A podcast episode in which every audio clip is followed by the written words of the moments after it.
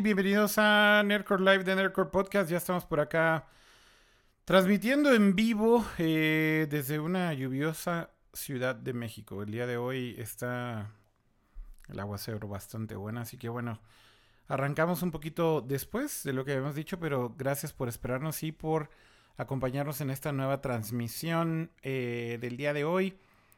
Y como siempre, igual vamos eh, al chat ahorita a saludarlos a todos ustedes, pero no sin antes también saludar por acá al mismísimo, al mismísimo Cama, Camaleón. ¿Cómo estás, Cama?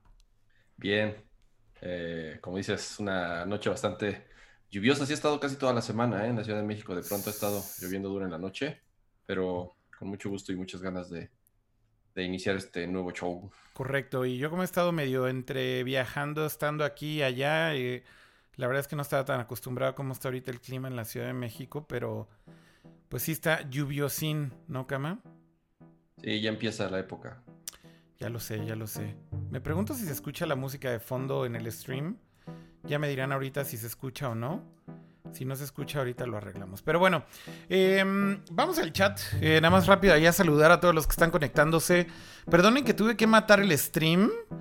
Eh, y básicamente lo tuve que matar porque por alguna razón no estaba mandando el audio OBS. Y bueno, finalmente ya lo arreglamos. Así que no debería haber ahorita sí ya ningún problema.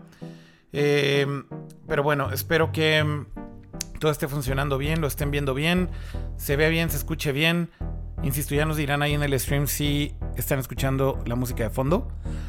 Eh, dice José Ulises, saludos a Kira que me bloqueó en Twitter por no aceptar una crítica. Güey, estos últimos tres días la verdad es que he estado bloqueando a diestra y siniestra en Twitter, güey. Porque cuando te metes con cosas de política y alguien te... Alguien simplemente no le parece tu opinión, güey, a huevo quieres que pienses como ellos, güey. Cama, ¿qué pedo, güey? Por eso no tuiteo de política. Ya sé, güey. Yo también por eso casi siempre no tuiteo de política. Pero la neta es que últimamente he estado muy activo con eso porque. No sé, güey. Creo que es necesario. Y sobre todo que. A ver, con el, con el gobierno pasado también yo era súper crítico y les tiraba con todo. Y ahí sí, entonces nadie te dice absolutamente nada. Pero si tocas al viejito santo ahorita, güey, te viene a lo yugular como si estuvieras hablando de Jesucristo y de su triste religión. Eh, y la neta es que lo que no entiendo es por qué son tan fanáticos de algo o de alguien y no le exigen. Digo, no quiero meterme en política ahorita tampoco, Cama.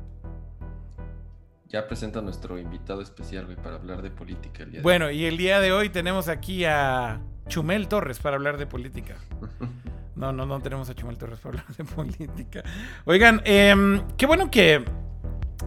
Eh, que al final eh, podemos estar por acá para platicar de lo que realmente nos truje, que es cosas de tecnología, videojuegos, gadgets y demás.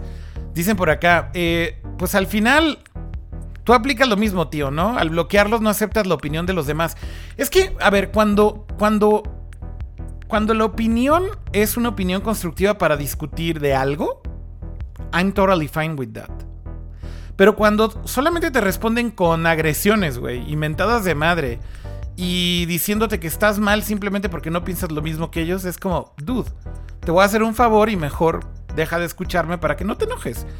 O sea, si, si tu respuesta inicial es ya en fuego, en llamas, creo que no tiene mucho sentido, ¿no? Pero bueno, cambiemos radicalmente de tema, cama, y hablemos de lo que realmente hablamos en este podcast y hablemos de tecnología. Eh, y posiblemente. dice, dice Blox, verga, me desuscribo si traen a Chumel. No mamen. Ay, güey. Eh, creo que ese güey tiene la misma cantidad de haters que, que de fans, ¿no? Es así como. Güey, pues ya, o sea, ¿qué, qué te digo? Cama, Cama, vamos a hablar del primer tema de tecnología que teníamos preparado para esta semana. ¿Por qué no hablamos un poco de esta eh, notición? Eh, y creo que tiene que ver con Facebook y la presentación de esta nueva criptomoneda llamada Libra. Eh, la verdad es que es un, un, tema que creo que pocos medios en México y sobre todo medios de tecnología le entraron, tal vez por miedo a cagarla y opinar cosas que tal vez no van.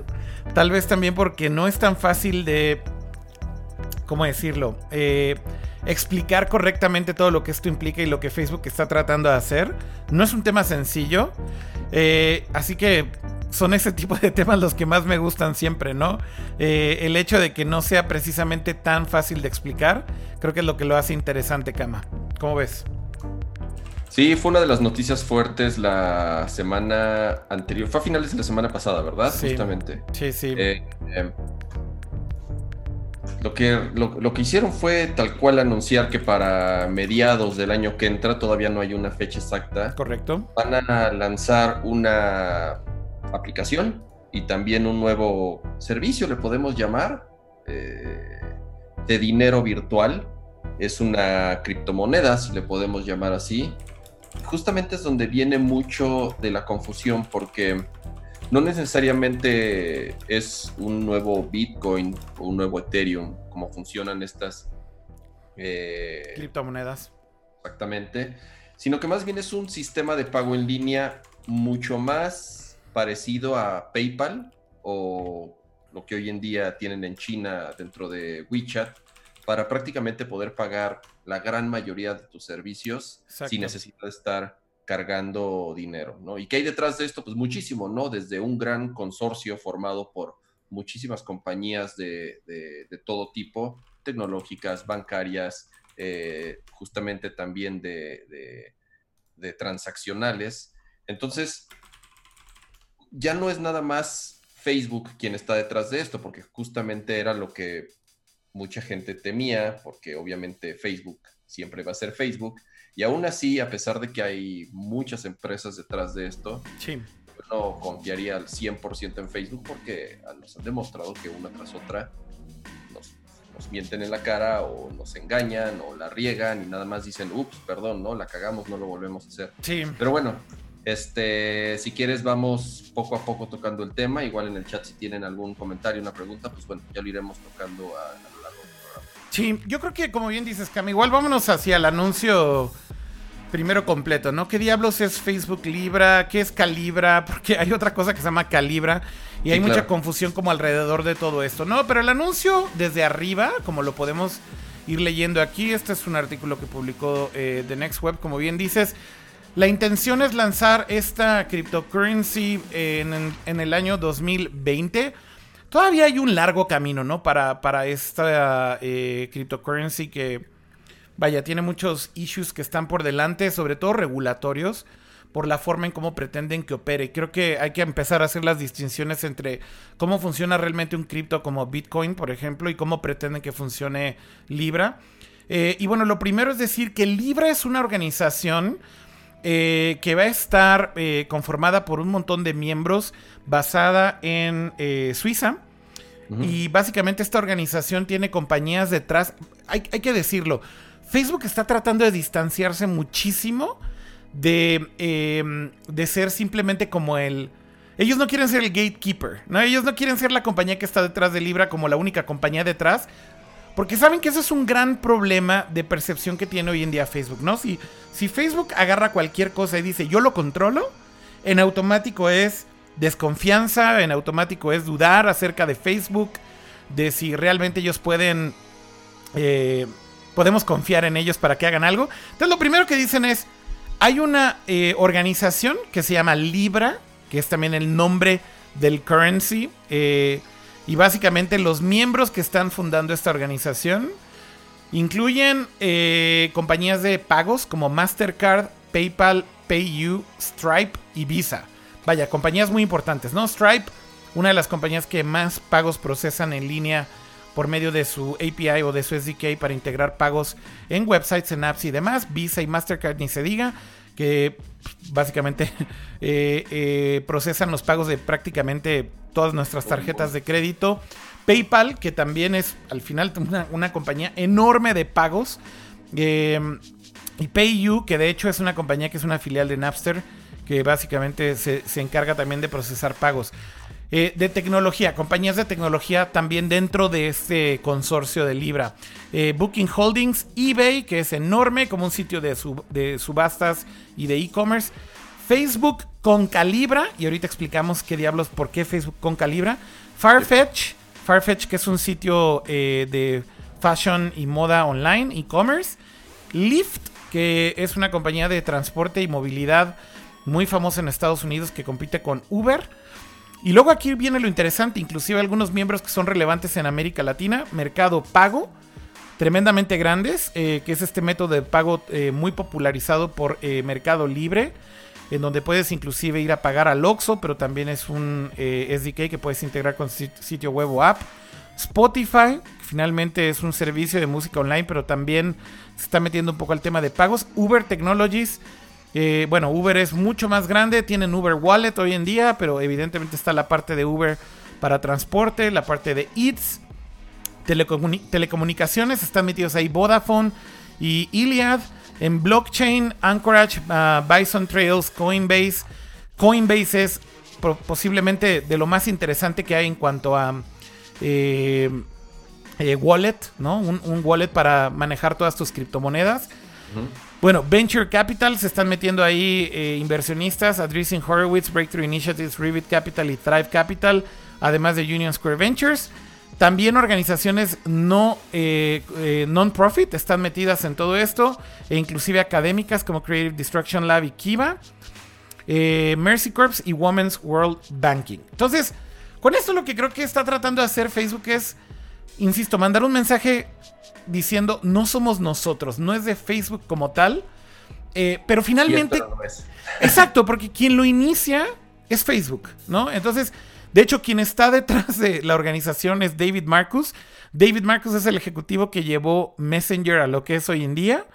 Así que eso te habla de que finalmente, pues sí es una iniciativa de Facebook, pero que definitivamente están tratando de disfrazar como algo que es eh, un montón de compañías detrás de esto que apoyan esta iniciativa. ¿no? Ahora, la gran diferencia, creo yo, Kama, entre Libra y otras criptomonedas es que criptomonedas como Bitcoin, por ejemplo, eh, básicamente el, principio básico de estas criptomonedas es que están totalmente descentralizadas. ¿no?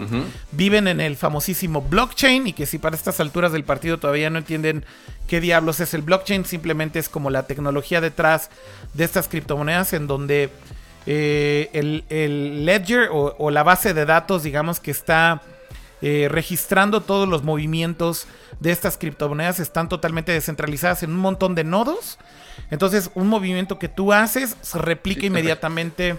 Está registrado en todos lados y es transparente. Exactamente, ¿no? Entonces no está en una sola base de datos controlada por una entidad.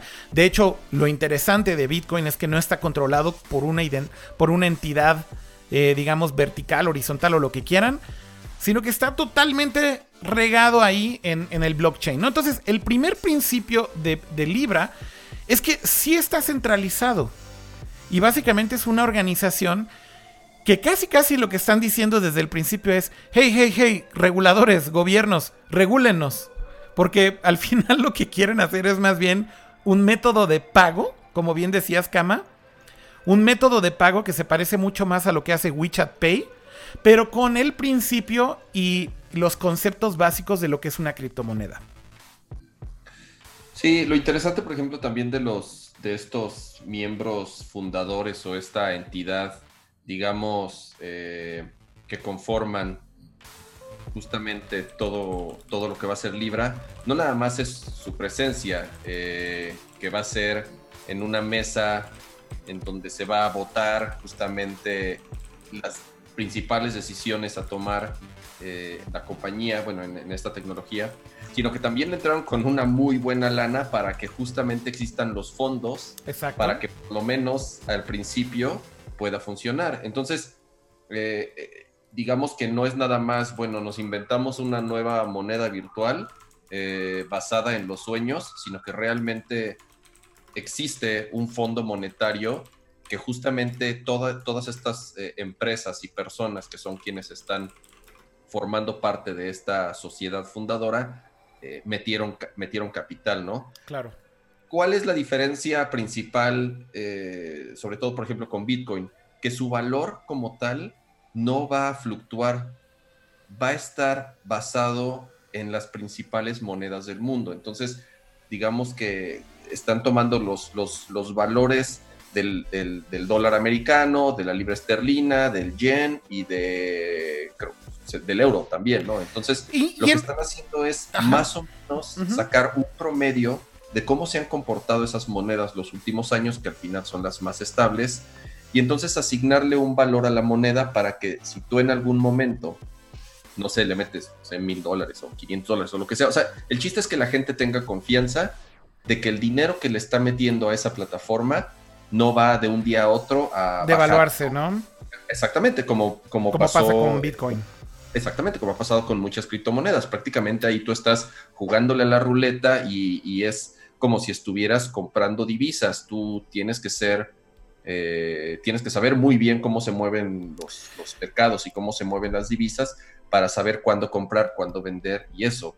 Esta no es la intención. La intención de es simplemente crear un mecanismo de pagos para no estar cargando el efectivo. ¿Y esto por qué es?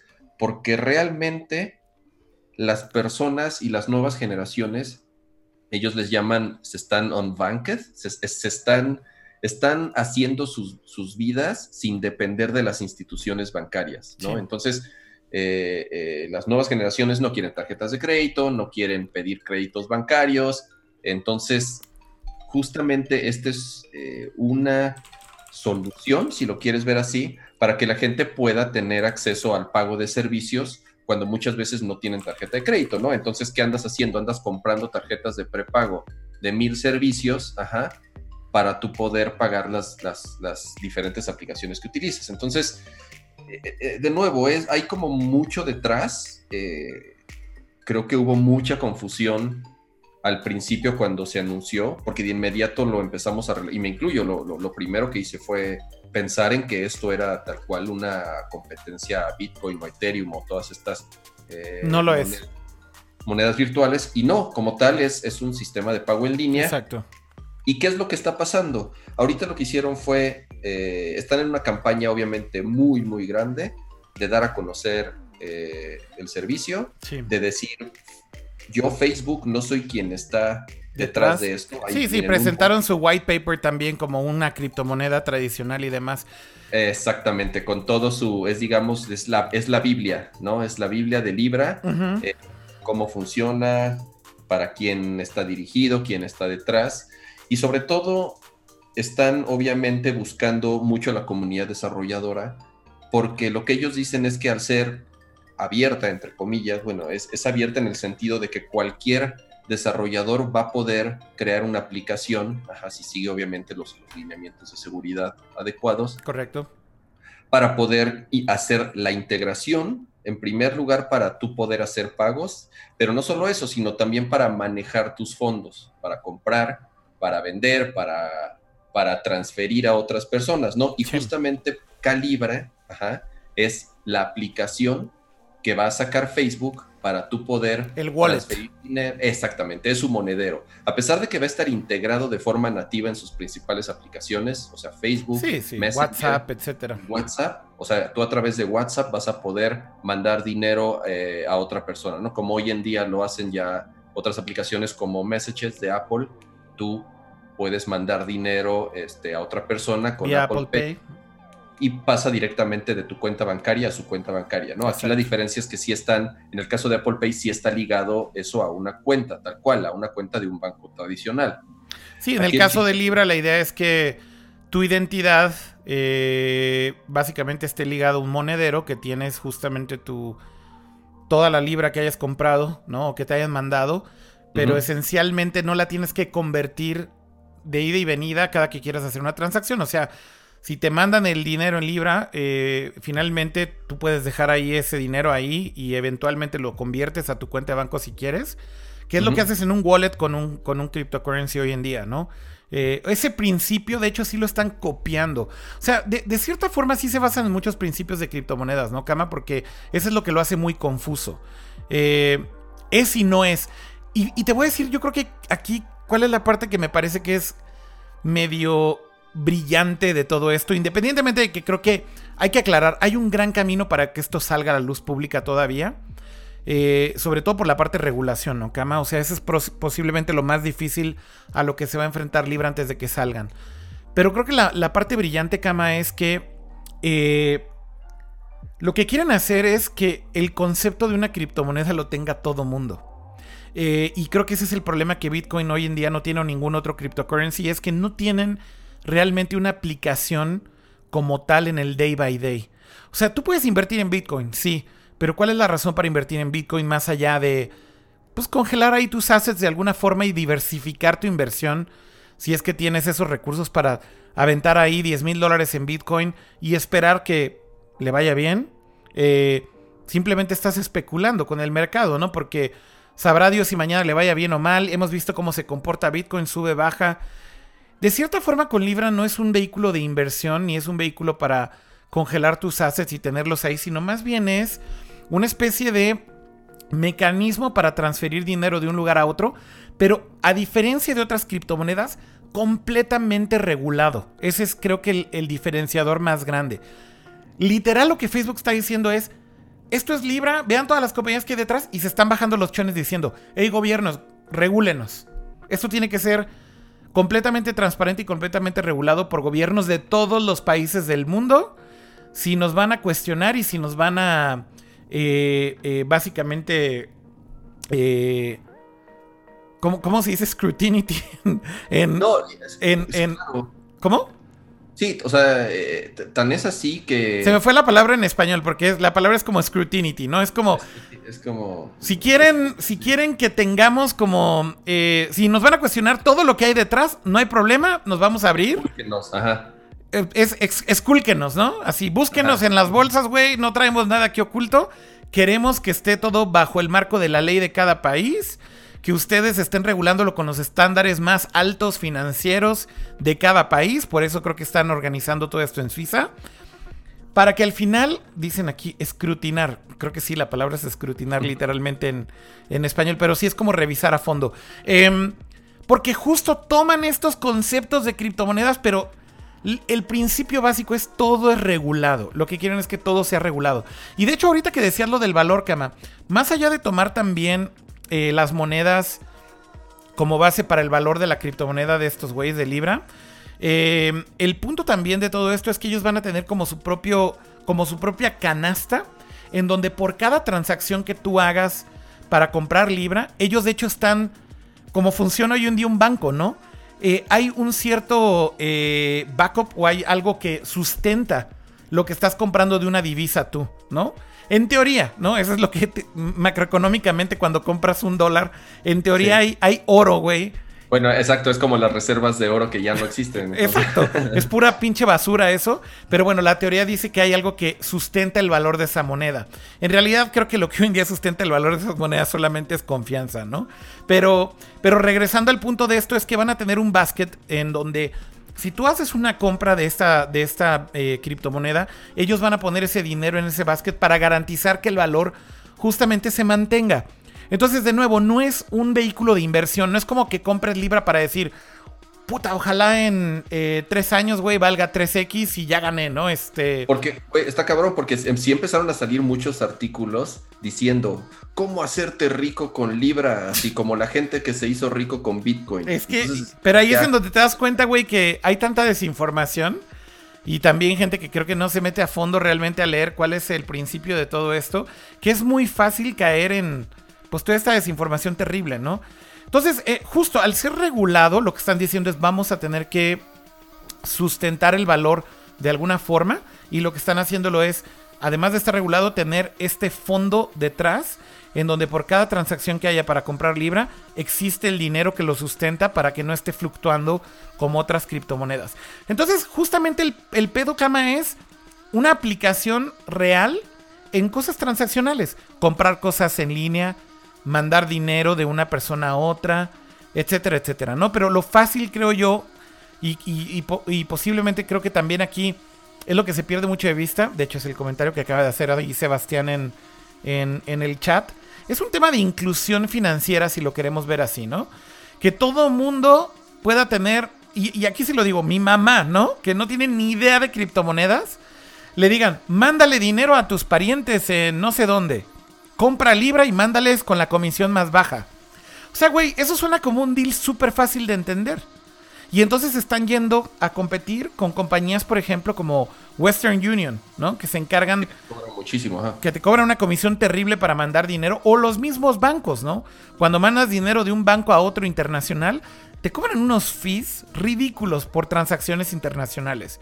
Sí, o incluso te hacen el cambio de moneda como ellos se les antoja. O sea, ni siquiera es al, mercado cambiario del día. Sí, te dan un tipo de cambio terrible. Exactamente. Luego te cobran un fee por la transacción. Luego te cobran un fee por recibir el dinero. Te cobran un fee por mandarlo. O sea, terminas pagando, güey, un chingo de dinero por simplemente mandar dinero de un lugar a otro. Obviamente, al, al, momento de estar regulado, lo que Facebook dice de cierta forma, y veía una entrevista con David Marcus donde decía, si, si tú ves a Libra como un vehículo, por ejemplo, para hacer transacciones eh, no legítimas o por ejemplo lavar dinero o hacerlo eh, para, digamos, encapsular transacciones que tal vez no serían legales, posiblemente Libra va a ser el peor vehículo posible para hacerlo, ¿no? Porque todo va a estar ligado a una identidad, posiblemente inclusive una identidad como Facebook. Eh, entonces es, muy fácil rastrear, digamos, a la persona que está haciendo esta transacción, ¿no? Ahorita que lo mencionas, eh, está, en, los, está en, el, en, el white paper justamente.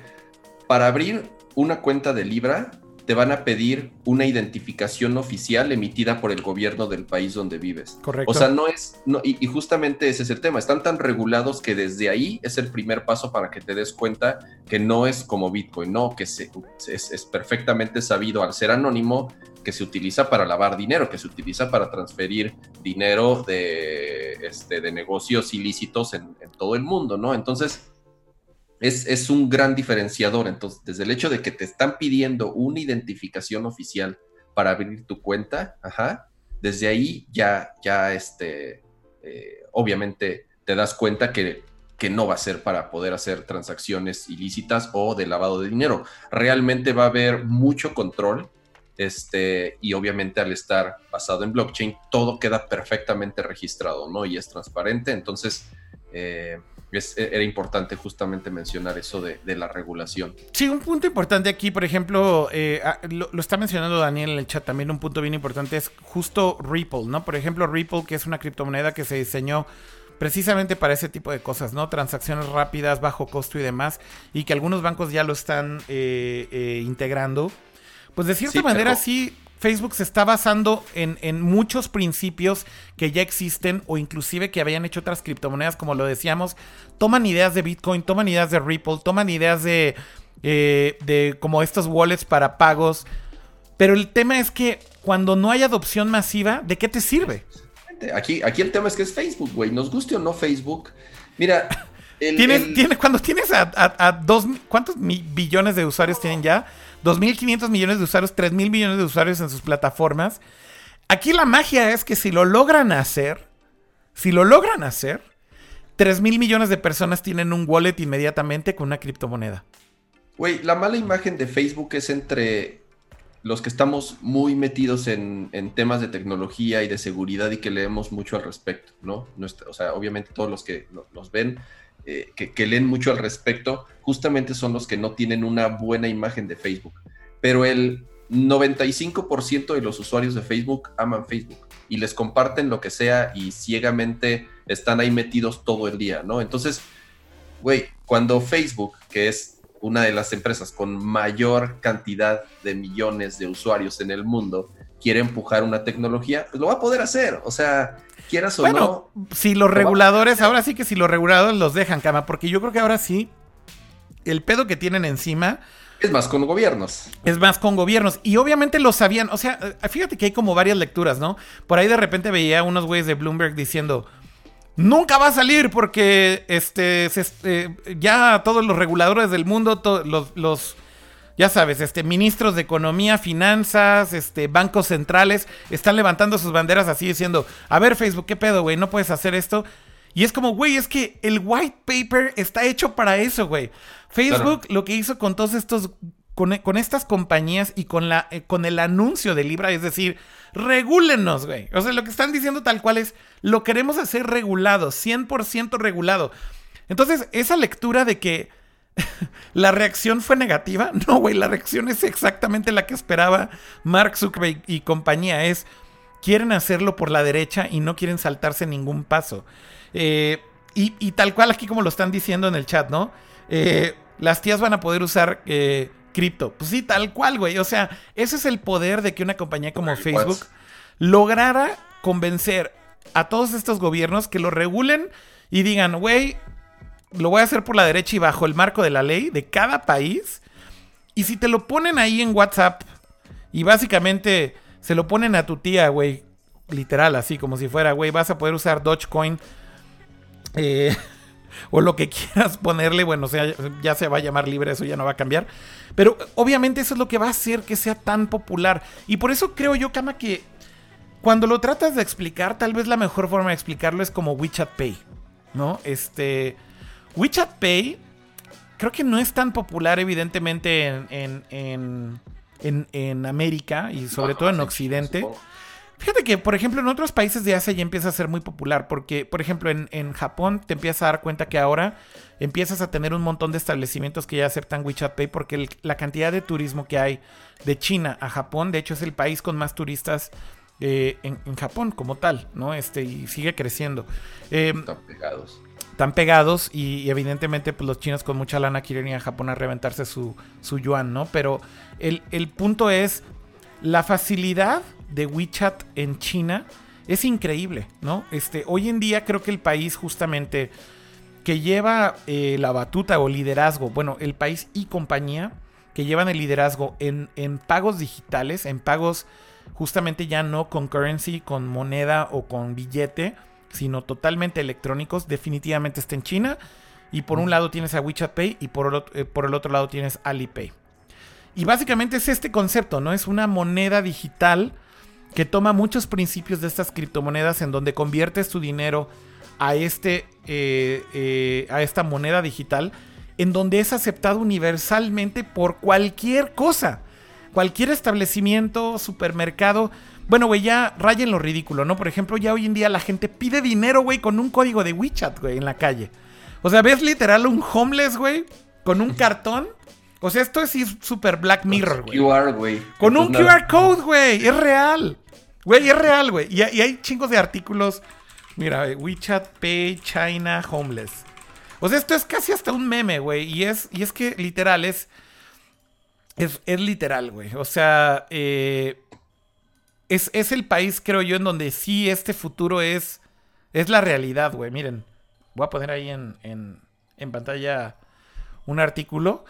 Mira, dice acá, the next time a beggar approaches you in China, you may not be able to find them off anymore by saying sorry, no spare change, ¿no? O sea, ya, ya no puedes aplicar la de no, mano, no traigo cambio, güey, no traigo monedas. No hay pedo, güey. No hay pedo, saca tu celular. Saca tu celular, güey, aquí está mi QR code, y entonces ve cómo lo traen colgado ahí, güey. Y literal, güey, traen un código QR para que les des dinero, güey. Güey, ya esto es Black Mirror, güey, 100%, güey. Utópico, en serio. Es el puto fin del mundo, güey. Cyberpunk. Cyberpunk, eh, tal cual, güey. Entonces, creo que, creo que lo cabrón de todo esto es que mucho de la idea de Facebook creo que viene de WeChat Pay como tal o de Alipay. Porque la, belleza de todo esto es que es un sistema de pago universalmente aceptado en China, pero tienen el componente de ser completamente regulados por el gobierno chino. O sea, básicamente el gobierno chino lo que dice es, estas son las reglas, güey, así es como va a funcionar. Y entonces WeChat Pay y Alipay dicen, fine, lo hacemos como ustedes digan. Obviamente si el gobierno chino se quiere meter con, a ver, a ver, a ver, ¿qué está haciendo este güey? Este, moviendo aquí un millón de dólares de un lugar a otro, evidentemente pueden rastrear a todo ese tipo de transacciones, saben perfectamente quién es, tu ID está ligado a tu cuenta, o sea, no hay manera de que te escapes, güey, del gobierno. y de que hagas algo. exactamente, de que hagas algo sucio, ¿no? Eh, y es, lo, es el principio, creo, del Libra. Lo que están haciendo tal cual es copiar este eh, método de pago como WeChat Pay y lo quieren hacer en todo el mundo. Oye, ahora, lo que no me queda muy claro, igual eh, tú si has alguna vez eh, utilizado esos servicios, digamos que yo no tengo una cuenta bancaria y quiero meter lana a Libra. Okay. Se va a poder hacer en, así como vas a un Oxxo y metes tu lana a una Todito Card y esas madres. O sea, como la gente que no está bancarizada, que es justamente el principal mercado que quieren atacar, ¿cómo van a poder convertir su dinero real en dinero de la tierra de Tommy Daly? en sus pancholares, ¿no? Ajá. Mira, de hecho esa pregunta creo que se responde justo cuando ves la lista de los asociados, ¿no? Porque justo una de las bellezas, por ejemplo, de, Mercado Pago es que, por ejemplo, puedes ir un Oxxo a pagar por algo que compraste en línea, cama, ¿no? Eh, entonces, si vas a un convenience store y pagas dinero por convertirlo para un pago digital, ¿qué evitaría que mañana no vayas a un Oxxo igual y compres Libra ahí? O sea, al, final del día el punto es, el, punto de, Libra y cuando ves el white paper y la definición, sí hablan mucho de esta inclusión financiera con la gente que no está bancarizada.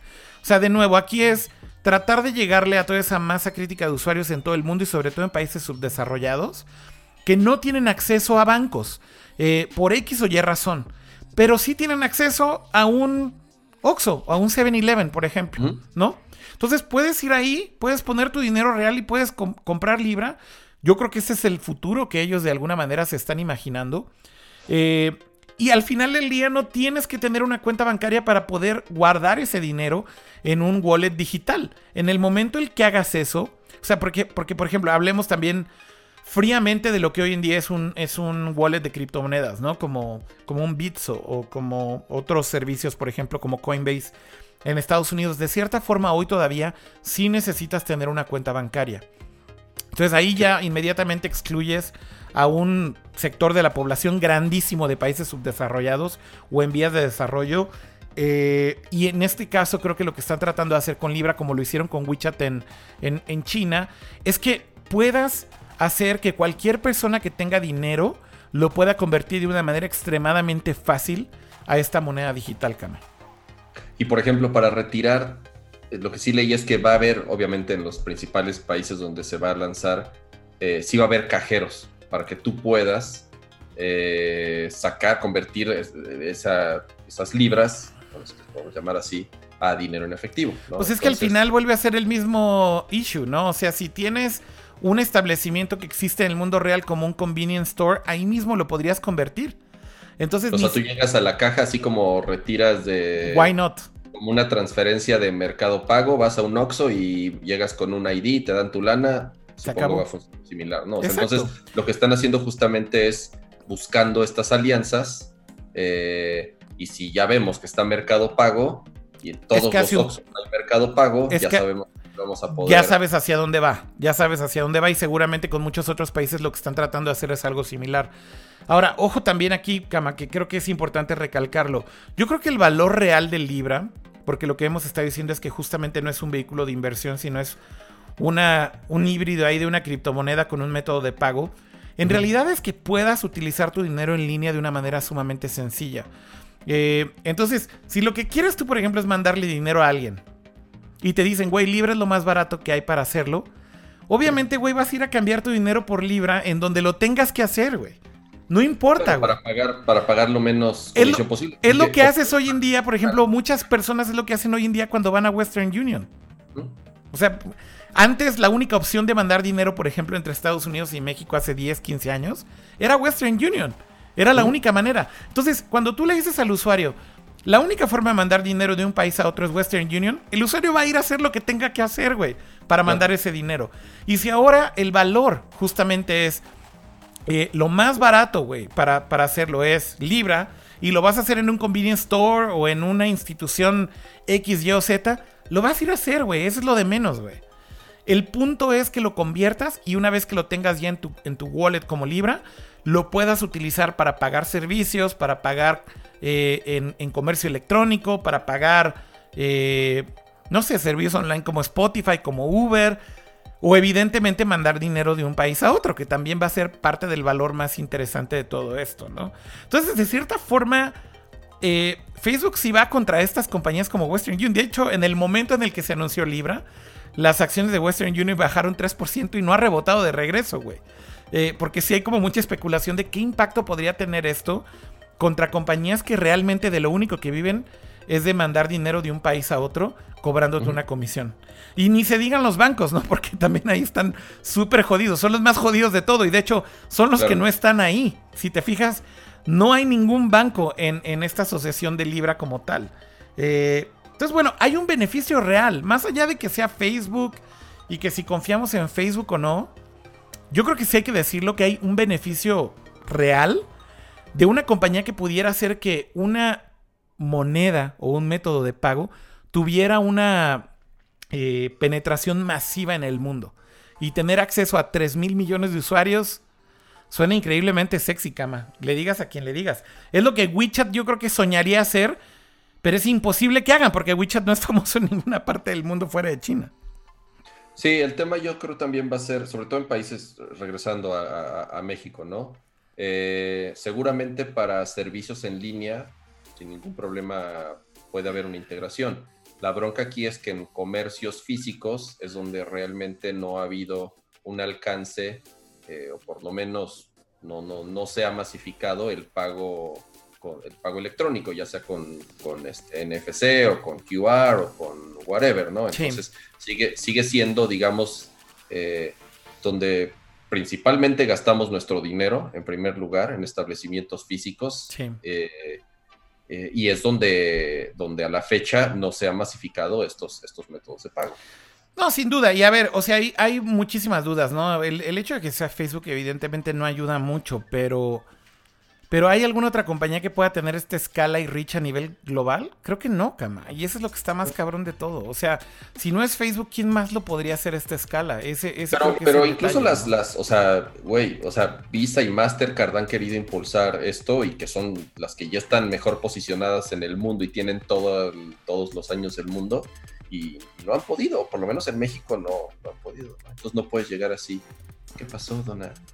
Doña, ¿cuánto, ¿cuánto le debo de mis tamales? ¿Acepta Libra? Entonces no. Pero ¿por qué no? ¿Por qué no podría pasar eso? A ver, ya hoy en día, por ejemplo, pasa muchísimo que estas ¿eh? terminales. O sea, estas terminales, este, como, como, como lo que hacía Stripe originalmente y como lo que hace Square.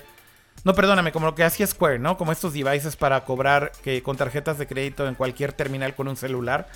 Eh, que ya lo hace también aquí en América Latina, en muchos países, otras compañías que se basaron en ese modelo de negocio como Clip aquí.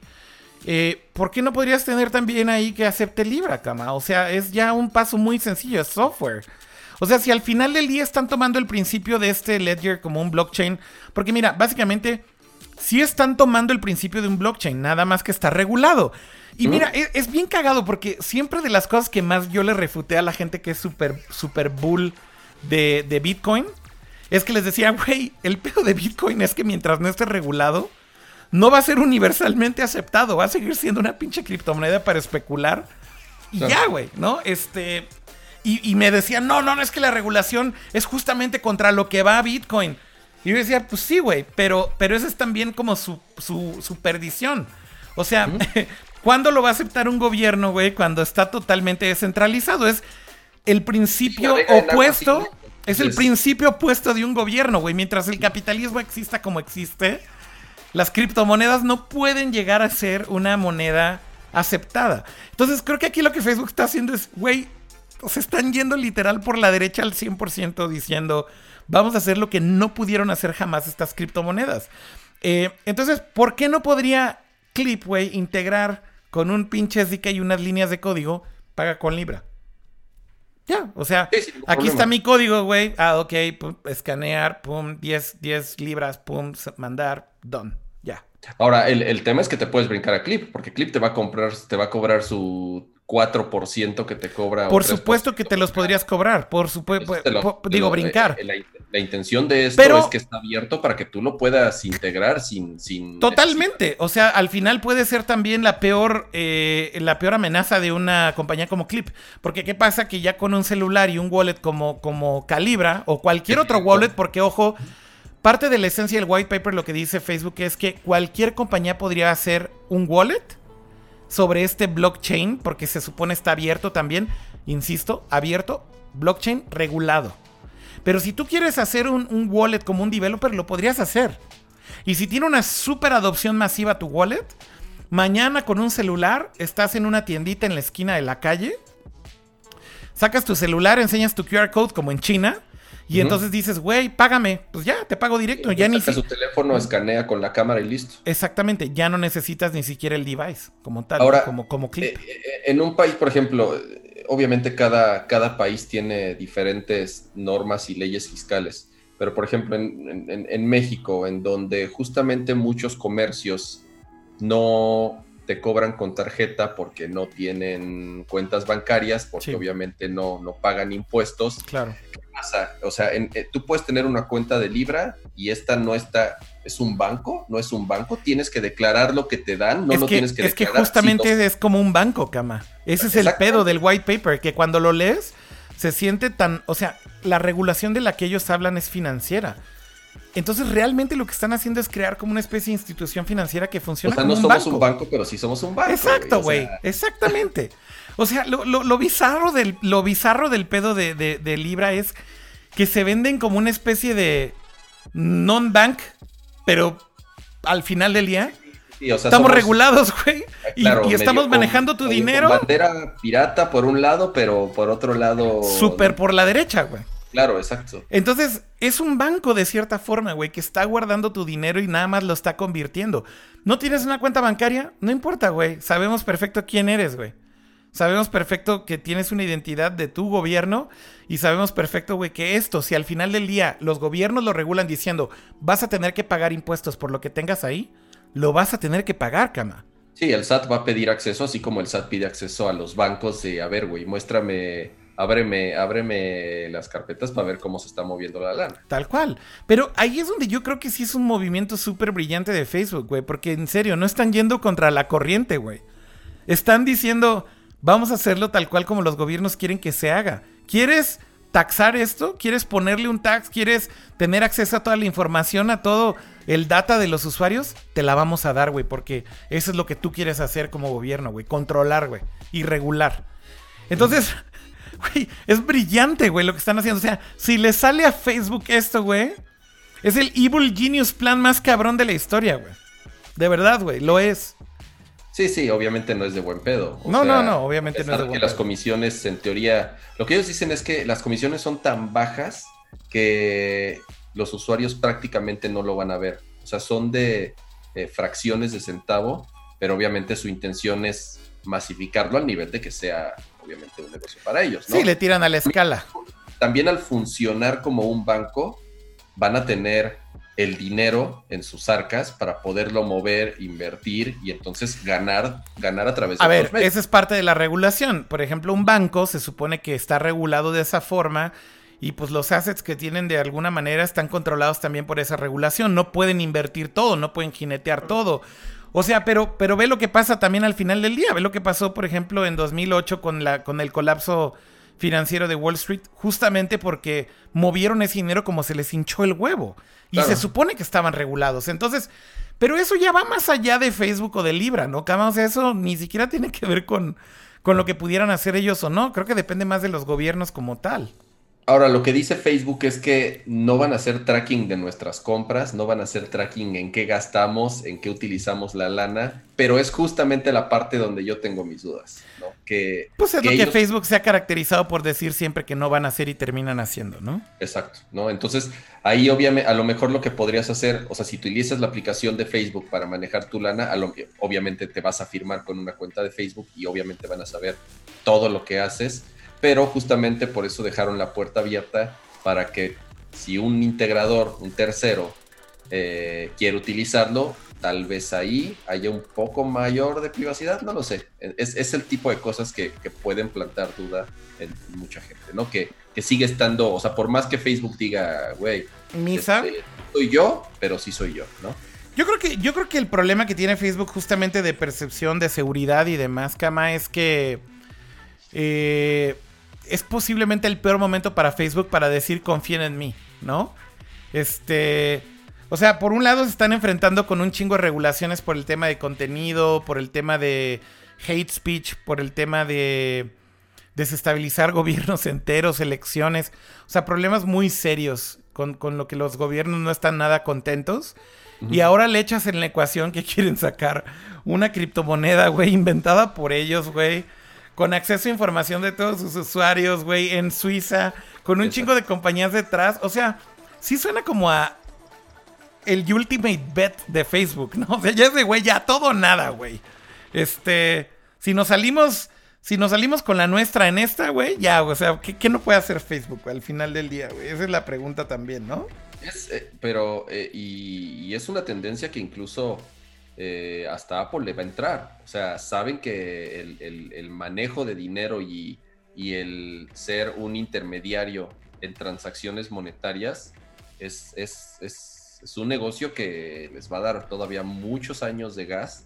Entonces, este. Sí, lo están haciendo con. interesante, ¿no? Lo están haciendo con Apple, Pay, con el Card, ¿no? Sí, sí, sí. Van a sacar su tarjeta y todo. Entonces, eh, justamente hay una tendencia en donde estas compañías que son las más grandes del mundo y las que más dinero tienen. Sí, subirse al tema financiero, ¿no? Exactamente, ¿no? Que es una de los de los de las cosas que les faltaba. Pues yo creo que es inevitable, ¿no? Y finalmente creo que todas estas compañías eh, eh, que son compañías grandes de tecnología, cama, de alguna manera están en la posición perfecta para hacerlo, ¿no? Porque Creo que el problema más grande de todo esto y lo que ha ocasionado como toda esta oportunidad, si tú volteas a ver este como sector o este mercado que los inversionistas eh, y, Wall Street y demás llaman fintech, son como estas compañías financieras, pero más tecnología. Es un mercado que está súper activo y súper caliente hoy en día a nivel mundial, ¿no? Como todos estos servicios de wallets, de pagos, de servicios de transacciones digitales, que van justo en contra de los bancos. Eh, el tema es que los bancos, y lo que ha causado todo esto, Kama, es que los bancos han sido terribles en todo esto, ¿no? O sea, tú, tú volteas a ver cualquier banco hoy en día, güey, y no se siente, güey, ya como mega old school, güey. No se siente ya como el peor, la peor institución, güey, la que más odias en tu vida, güey. Es un puto banco, güey. Es, es, sí, es como, como lo dices, es de las cosas con las que convivimos pero que más odiamos, ¿no? O sea, de las, o sea no, no, yo no, yo no conozco a nadie que diga, ay, amo a mi banco, ay, tengo que ir mañana al banco. Qué felicidad. Ajá, ay, estos güeyes me cobraron otra comisión, qué buen pedo. Entonces, sí, evidentemente son instituciones que yo creo que también, bueno, eh, se sabe que hay una crisis mundial bancaria porque obvia, regresando a las nuevas generaciones ya no piden créditos, ya no quieren pagar mensualidades de un auto, ya no quieren tramitar hipotecas, ya no quieren este, estar eh, pagando eh, tarjetas de crédito. Entonces, es, yo creo que lo saben y por eso tal cual están exprimiéndonos hasta, hasta lo último a, las generaciones que todavía nos tocaron depender de, la, de la industria bancaria. O sea, yo realmente eh, eh, mi vida la he desarrollado y todo lo que me, de lo que me he hecho en la vida, eh, o sea, mi, casa o coches o lo que sea, pues ha sido gracias a las instituciones bancarias y así crecimos y así nos criaron nuestros papás. Pero bueno, ya viene un cambio generacional y entonces, este, como tú dices, son estas instituciones que se sienten súper arcaicas y son súper odiadas, pero evidentemente que están en, en, un proceso no sé si de desaparición, pero sí de un cambio drástico. Radical, ¿no? Radical, exactamente, por, por todos estos nuevos sistemas transaccionales. Oye, un paréntesis nada más, gracias a Catalog que nos mandó un super chat. Eh, muy agradecidos. La verdad es que nunca hacemos énfasis en eso, ¿no? Cama como este pedo de Nerdcore para nosotros es más como... No sé cómo definirlo, güey, pero es como más altruista en general. Sí, es un hobby. Es como un hobby, sigue siendo un hobby, pero igual agradecemos cuando hacen esto. Eh, pero bueno, finalmente creo que regresando al punto cama, yo, insisto mucho en decir que todo lo que ha causado esta efervescencia en fintech, ¿no? En ver estas compañías que están tratando de hacer métodos de pago nuevos, eh, wallets nuevos, servicios de banking nuevos, incluso bancos que no son bancos, ¿no? Eh, hay una compañía increíble que me encanta aquí en México que se llama Albo, que si no conocen les recomiendo muchísimo que chequen. Es una compañía que de hecho también tuvo su boom en Japón eh, que era exactamente igual y de hecho también en Estados Unidos pasó, en, UK pasó. Eh, de hecho creo que donde más ha pasado este tipo de compañías es en UK, en donde más ha habido como estas alternativas a bancos. Y bueno, Albo lo que hace es que te da una tarjeta de débito eh, a la que le puedes depositar dinero y la puedes utilizar para comprar en línea y demás. y no necesitas una cuenta bancaria. Entonces justamente lo que haces es que te registras con una app, te llega tu tarjeta eh, y básicamente le depositas en donde quieras, en un Oxxo lo que sea, dinero y tienes tu dinero ahí y la puedes utilizar como una tarjeta de débito o crédito en donde quieras, donde acepten una tarjeta de débito o crédito. Eh, y, otra vez es para bancarizar a los que no tienen acceso a un banco eh, y hacerlo accesible. Y otra vez, estas son las cosas que los bancos se han tardado siglos, güey, en, en, entender. No han realmente evolucionado con ni las generaciones ni yo diría que ni las necesidades reales de los clientes, ¿no? Y bueno, ya ni nos metamos en pedos más específicos como la experiencia de usuario, ¿no? O sea, usar bancos en línea hoy en día, por ejemplo, en, güey, en Japón es absurdo, güey. Eh, durante los últimos cinco años, güey, tengo Bootcamp y tengo Parallels en mi Mac. Porque hay un banco en Japón que tengo que seguir usando en Windows con Internet Explorer, cama. Sí, está muy cabrón. Y es 2019, güey. O sea, güey. O sea, digo, no te sorprenderías porque obviamente sabes del tema, pero eh, los sistemas bancarios de verdad siguen estando, tienen backends hechos todavía en COBOL y en madres así de los 80 que, que no los tocan porque literal están a nada de, o sea, si alguien les mete mano, se rompe y se desmadra todo. Entonces, eh, eh, justamente están atados a esa tecnología y esos desarrollos tan anticuados.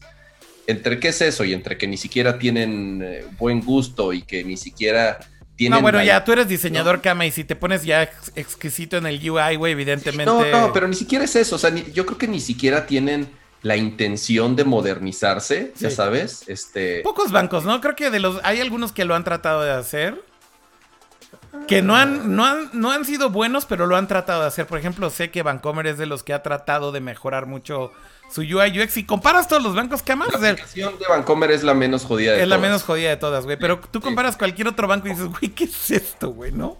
Este, e, es, es absurdo, güey. Es absurdo, güey. Y creo que por eso está chingón que pasen este tipo de cosas. O sea, yo soy súper pro fintech y estas compañías que llegan a destruir todo lo que los bancos nos han tenido jodidos durante siglos, güey. Es increíble ver cómo estas compañías pequeñas llegan y, güey, están haciendo lo que estos güeyes nunca han podido hacer. En años y años y años de, letargo y de negligencia y de estupidez, güey, de no dar un buen servicio. Y de cierta forma creo que es lo mismo con Libra, cama. O sea, es lo mismo, güey. Es, es, Güey, yo, que, yo que durante mucho tiempo también he sufrido con transacciones, por ejemplo, entre países. Güey, es ridículo lo que te cobran los bancos, güey. eso, está muy cabrón. Yo creo que eh, se va a empezar a dividir muy cañón el, mercado y cómo se empiezan a utilizar los sistemas bancarios, porque yo no sé en qué momento una criptomoneda o un sistema de pagos como Libro PayPal te ofrezcan, no lo sé, un crédito hipotecario, ¿no? Que quieres 6 millones de pesos para comprarte una propiedad. Entonces ahí es donde tal vez justamente se va a empezar a partir el para qué son estas instituciones financieras eh, viejitas o tradicionales, si las queremos llamar así, y cómo vamos a utilizar estos nuevos métodos de pago, ¿no? Entonces yo podría caer como justamente en esa eh, generación que está en la mitad en donde ni pedo tengo que seguir pagando un crédito por una casa, ajá, pero por otro lado ya no voy a tener tarjetas de crédito, ya no voy a guardar con ellos mi dinero, sino que voy a tener mi cuenta de Libra o de lo que sea para todos los demás servicios que pago, ¿no? Sí, ese es el futuro al que vamos y la verdad es que ahí es donde te da muchísimo gusto dejar de depender en estos pinches bancos arcaicos, ¿no? Este, I'm all in para eso. La, única razón por la cual nunca le he entrado yo, por ejemplo, a criptomonedas, sobre todo justamente eh, eh, Bitcoin y demás, es porque siempre he sentido que es justo es pura especulación, porque no está regulado, ¿no? Entonces, habrá quienes sigan creyendo en Bitcoin y a lo mejor el tiempo nos prueba que termina siendo una forma de inversión viable, no lo sabemos. Yo sigo creyendo que mientras no esté regulado va a ser increíblemente difícil que eso pase. Eh, pero por otro lado, creo que cuando empieza a haber todas estas alternativas de servicios que reemplazan cosas muy específicas que los bancos hacían antes, eh, insisto, una tarjeta que sea débito o crédito, que le depositas dinero en un, en un banco, ¿no? Banca en línea con una app, con una experiencia increíble. Eh, que te marca todas las transacciones, que es lo que hace, por ejemplo, también Albo, ¿no? El app es genial porque te marca todas las transacciones, te las organiza por el tipo de consumo que tienes, te grafica tu tipo de consumo, o sea, cosas súper básicas de, finanzas personales, ¿no? Eh, y luego lo llevas ya al tema de pagos. Eh, y por ejemplo de esto, como una criptomoneda hecha por un, un, grupo de compañías, el valor realmente está en depender cada vez menos de estos bancos para un cierto tipo de población, tal vez como nosotros, pero también para otro tipo de población, tener acceso a estos servicios, Cama. Que, que es, es lo más importante de todo esto. El valor real de todo este tipo de cosas es darle acceso a un sector de la población que antes no podía ni pararse en un banco porque, güey, ni le abrían la puerta, ¿no? Ni, ni, ni, ni siquiera, ni siquiera podría abrir una cuenta de banco porque te pedían un depósito absurdo mínimo. Sí, para que no podías tramitar una tarjeta porque te decían cuál es tu historial. Pues no tengo, pues por eso, pues quiero empezar. Entonces, no, pues no te lo no te puedo dar una tarjeta porque no tienes historial. El loop. que tenga historial si no he tenido ninguna tarjeta, ¿no? el loop infinito, güey. Exactamente. No podías tener historial porque no puedes empezar, no puedes abrir una cuenta de banco porque no tienes el dinero mínimo. Ahorita estaban diciendo ahí, por ejemplo, ¿no? Este eh, eh, alguien decía, mi sucursal, mi banco, que es Scotiabank, me hace ir hasta la sucursal para pedir una llave, güey, para poder tener acceso a, banca digital. No es así como, güey, lo que quieres es. Está muy cabrón. Lo que quieres es no pararte en un puto banco, güey, ¿no? Podemos rantear aquí horas de un banco, pero cuando, cuando dices, ya voy a resolver el pedo y quieres, y vas al banco y ya haces fila media hora y llegas y te dicen, uy, no, aquí no, tiene que llamar al, al soporte telefónico diciendo, no mames, estoy en la sucursal, ¿por qué no me pueden decir? No, tiene que ser por teléfono. Claro. Entonces, ya. pues bueno, en general, creo que eso es, eso es en resumen, ¿no? Lo que está tratando de hacer este Facebook y todo este grupo ahora de compañías. Recordemos, ya decirle a Facebook solamente es medio. ¿No es justo? O sea, yo creo que al final lo que, lo, que, lo que debemos decir es el Libra Association.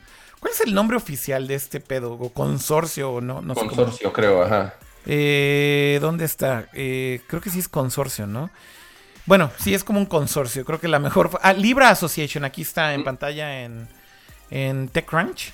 Pero justamente dice aquí: Facebook calibra and other founding members of the Libra Association will earn interest on the money users cash in. La mitad de bonito que esto. ¿Eh? Que cualquier aplicación bancaria se viera la mitad de bonito que eso que mostraste ahorita. sí, ya sé, güey. No sé. Pues bueno, anyways, em, interesante todo esto. Yo creo que Facebook le, apostó algo grande, por lo menos organizó a todos estos güeyes. Y yo creo que lo que está tratando de hacer el, Libra Association eh, tiene, tiene patas. Si se salen con la suya, creo que va a ser algo fundamentalmente... Eh, hijo, increíble creo yo en muchos sentidos para muchas cosas. Pero bueno, ya veremos si ahora los gobiernos lo aprueban y lo regulan como ellos piden eh, y, le dan el banderazo verde. Inclusive lo que dice Libra Association es que ellos están targeteando 2020 para, el, para la salida, pero inclusive ellos mismos están diciendo que no saben si esto va a pasar en un año o no.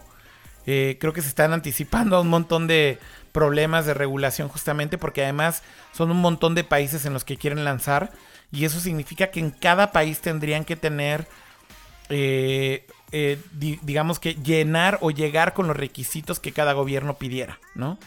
Eh, así que no es fácil, digo, imagínate esto multiplicado por la cantidad de países que tienen y, y, satisfacer todo lo que pidan estos gobiernos no va a ser una tarea sencilla, ¿no?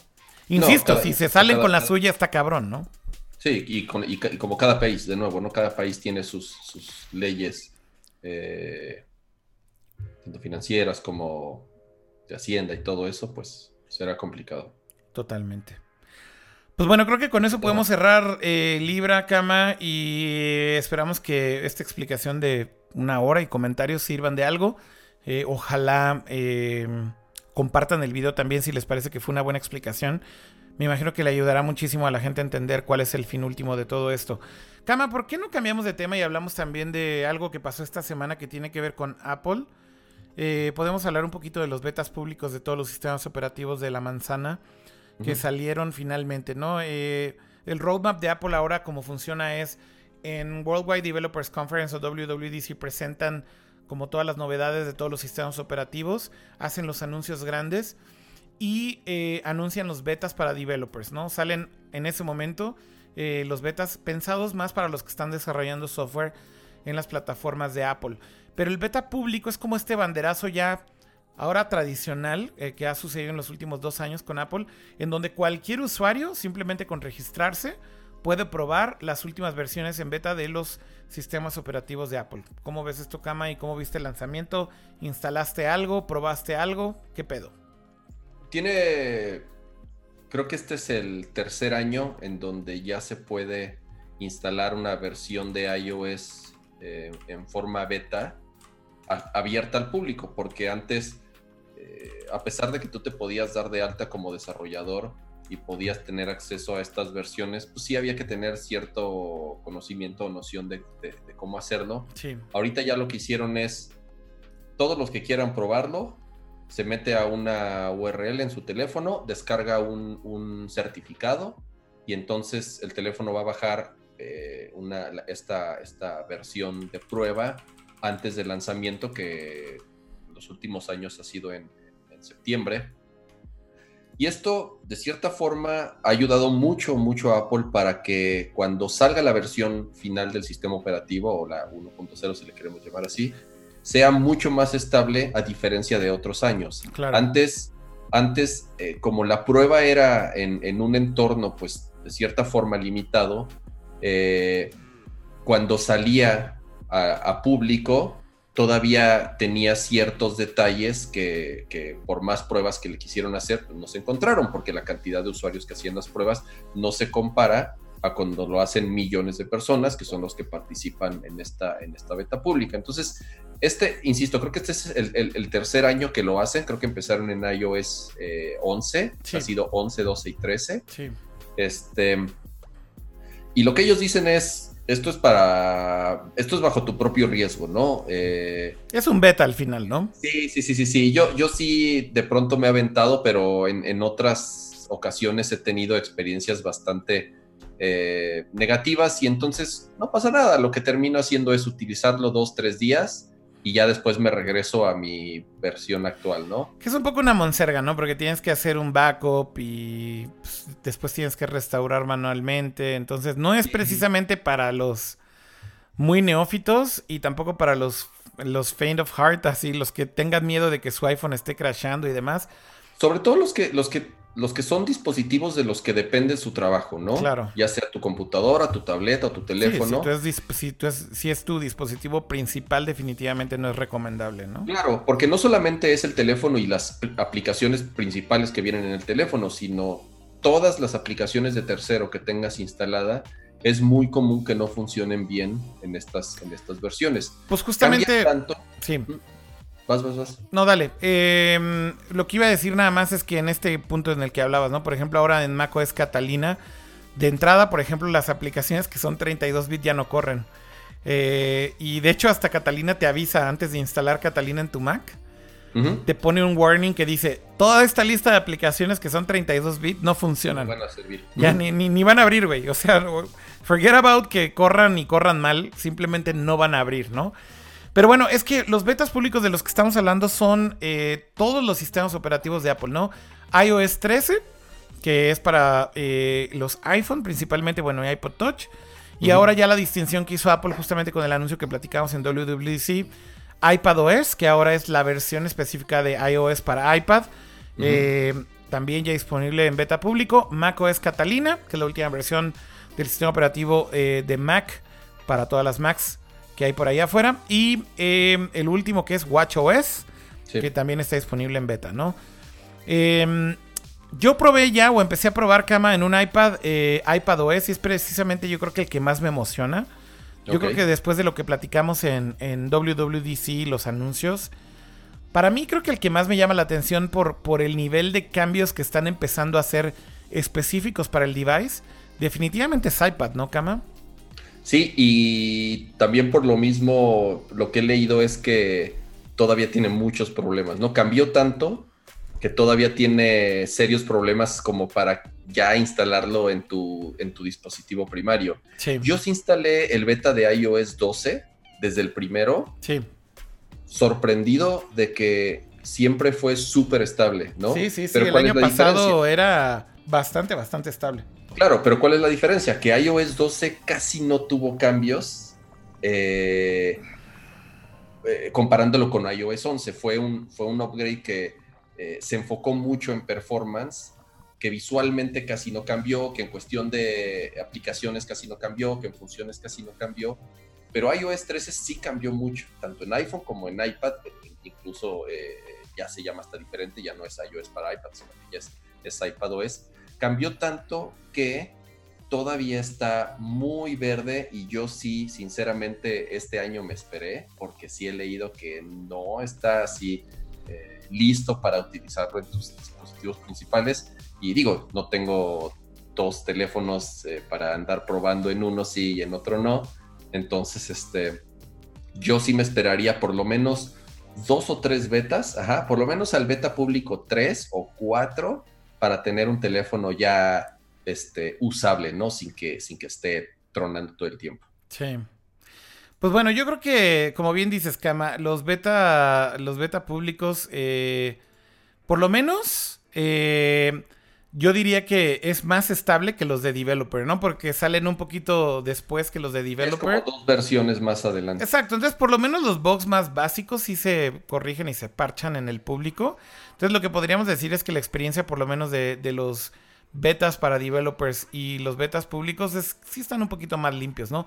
Pero sí, obviamente están inestables, eh, fallan, hay apps que no corren. De hecho, en el iPad a cada rato se me resetea, o sea, no a cada rato, pero yo diría que cada cierta cantidad de horas simplemente se rebotea. Respring. Entonces, exactamente.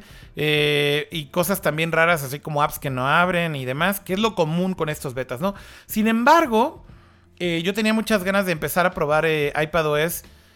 Porque creo que finalmente Apple con este eh, release cama lo que están tratando de hacer es cumplir la promesa de que el iPad se convierta ahora sí en un verdadero reemplazo de una computadora, ¿no? creo que entre comillas porque es interesante ver cómo Apple ve iPad, ¿no? Este, yo creo que realmente lo que Apple está tratando de hacer es, no, no está haciendo un overlap de iPad con Mac, ¿no, Cama? O sea, mucha gente como que a cada rato pregunta, ¿el iPad es el reemplazo último de una Mac? Y Apple ya ha dicho muchas veces que no. Eh, o sea, siguen manteniendo una línea como muy definida entre lo que es una experiencia y otra.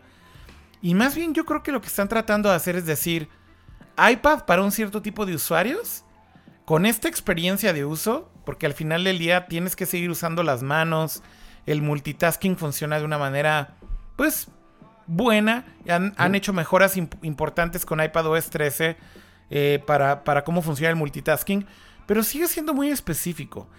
Le agregan, por ejemplo, soporte a mouse. Ok, puedes usar un mouse, pero como la forma en como lo está haciendo Apple, que es eh, básicamente vendiéndote lo que es más bien como como Assistive. Eh, es, más por un tema de accesibilidad. De accesibilidad, Assistive Touch. No, no lo están promoviendo así como ya puedes conectarle un mouse y utilizar tu iPad con un mouse, ¿no? Sino es, es más bien darle soporte a ciertos dispositivos o a hardware especializado para personas que lo necesitan, ¿no? Problemas motrices que eh, el hardware es muy particular, pero la computadora al final del día lo, o sea, el iPad lo reconoce o cualquier computadora lo reconoce, lo reconoce como si fuera un mouse cualquiera, ¿no? No deja de, ser un, dispositivo USB que para la computadora no es más que un mouse, a pesar de que eh, el hardware sí es muy, distinto o muy especializado, ¿no? Sí, yo creo que, yo creo que ese es un poquito el tema también con, con Apple, ¿no? Que eh, siento que escucharon mucho del feedback y una vez que empecé a usar este iPadOS en el iPad, eh, claramente para mí, Kama, se siente como que escucharon muchísimo de las críticas del año pasado y sobre todo las más vocales de los reviewers de Apple. O sea, como las cosas obvias, ¿no? Eh, diciendo, ¿por qué no funciona que le conectes una memoria USB o un disco duro USB si tienes un puerto USB-C? Es como obvio. ¿Por qué no puedes utilizar un mouse? ¿Por qué no puedes tener multitasking que sea más eficiente? ¿Por qué no puedes hacer que el FileSap funcione más como un file manager? ¿Por qué no puedes tener que un browser en el iPad funcione como un browser de escritorio? Todas estas cosas que todo el mundo levantó la mano y se quejó y se quejó y se quejó. Parece que Apple hizo una lista literal, cama, de todos esos complaints, de todas esas quejas. Tengan perros. Y, y literal el release es un, le podrían haber llamado iPadOS, eh, entre comillas, tengan perros, ¿no? Este...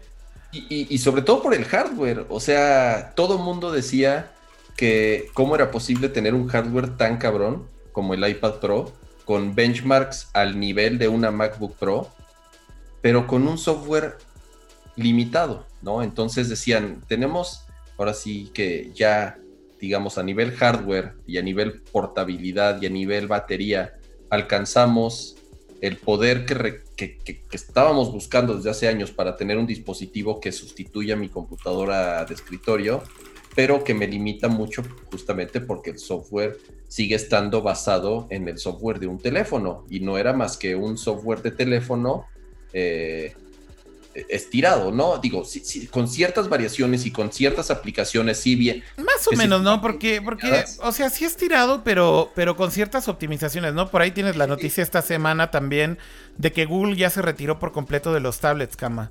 O sea, en ah, hardware tiraron la toalla, güey. O sea, también para los que tienen dudas de si Apple ganó o no ganó, a ver, creo que está claro, güey. Hoy en día nadie piensa en comprar un tablet. Si piensas en comprar un tablet, en realidad estás pensando en comprar un iPad. Si tú ves la participación de mercado de todas las demás compañías, no es ni el, ni el 10% combinando todas las demás. Eh, y, eso te habla muchísimo justo de, de lo bien que creo que lo hizo Apple. O sea, al final la filosofía de usar un sistema operativo móvil para un tablet funcionó. Aunque solamente fuera un sistema operativo estirado, como dices, Kama.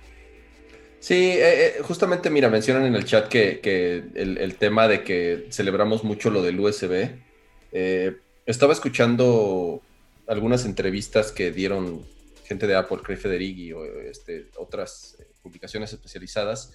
Es que el tema del USB, lo que, lo que tuvieron que hacer para algo tan tonto que parecería poder leer una memoria USB fue separar completamente todo el kernel, todos los archivos base del sistema operativo y aislarlos por completo y encontrar entonces métodos y APIs para que haya una comunicación entre un dispositivo externo y el sistema operativo, porque obviamente hay muchos temas de seguridad involucrados y sabemos siempre que el tema de seguridad es prioridad para, para, Apple, ¿no? Entonces, sí. yo no digo que no se hayan tardado, sí se tardaron, ¿no? Eso, eso es un hecho, sí se tardaron en, en dar soporte a esto, pero también es el primer iPad que tiene USB-C. Antes eran Lightning o antes eran eh, puertos de Apple en donde no había tal cual una masificación de dispositivos externos. Correcto.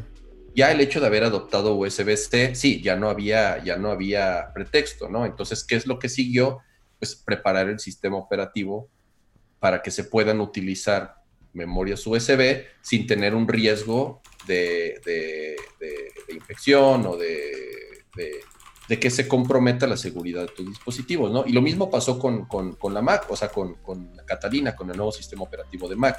Lo que hicieron ya, digamos, el primer paso fue este nuevo file system, ¿no? El, el, APFS, que es justamente el nuevo sistema de gestión de archivos que creó Apple también esta nueva versión de Catalina ya lo que hicieron es todos estos archivos del sistema, todo el kernel del sistema operativo, todos esos archivos que son los, que, con los que obviamente funciona tu computadora, están aislados y están en una, no en una partición como tal, sino que están en un, están aislados como tal para que no se comprometa la seguridad de tu dispositivo, ¿no? Entonces, de nuevo, sí, tal vez son cosas que parecerían muy simples de decir, eh, ¿cómo es que no puede leer un USB?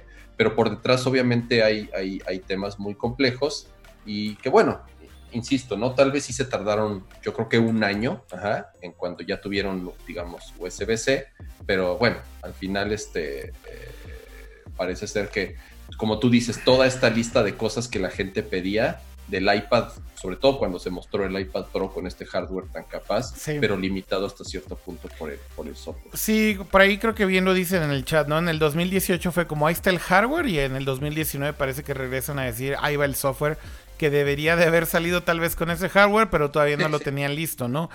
Yo, yo hago, hago, o sea, eh, creo que hay que hacer mucho hincapié en eso que dices, Cama, el tema de la seguridad. No creo que Apple hoy en día ya tomó esa bandera de la seguridad en todo lo que hacen y en todo lo que dicen y en todo lo que crean. Eh, y posiblemente creo que es de las compañías que más se puede dar el lujo de, de realmente tomarlo como como esencia de todo lo que están haciendo, ¿no? El tema de la seguridad del usuario. Eh, y yo creo que se subestima muchísimo eso hoy en día. Y justamente se habla muchísimo a cada rato de, güey, ¿qué tan inseguro puede ser que le puedas conectar un USB a una computadora, güey, y que, que corra lo que sea que le conectes?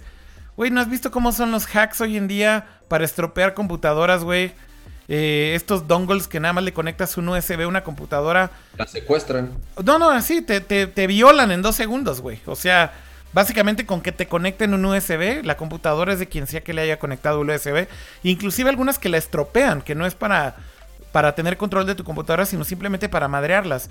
Eh, y, de nuevo, se toma como muy a la ligera pero son problemas reales que tienen sistemas operativos como Windows. Que pues básicamente cuando le avientas una USB, güey, corre como, como un drive montado encima del kernel. Y básicamente puedes correr y ejecutar lo que sea desde ahí.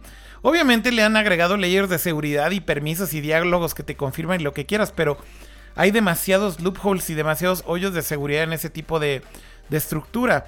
Y creo que justo Apple es en algo que hacen las cosas a su manera habrá gente a la que le, le, le, guste, habrá gente a la que no, habrá gente a la que digan esto es bullshit, habrá gente a la que no.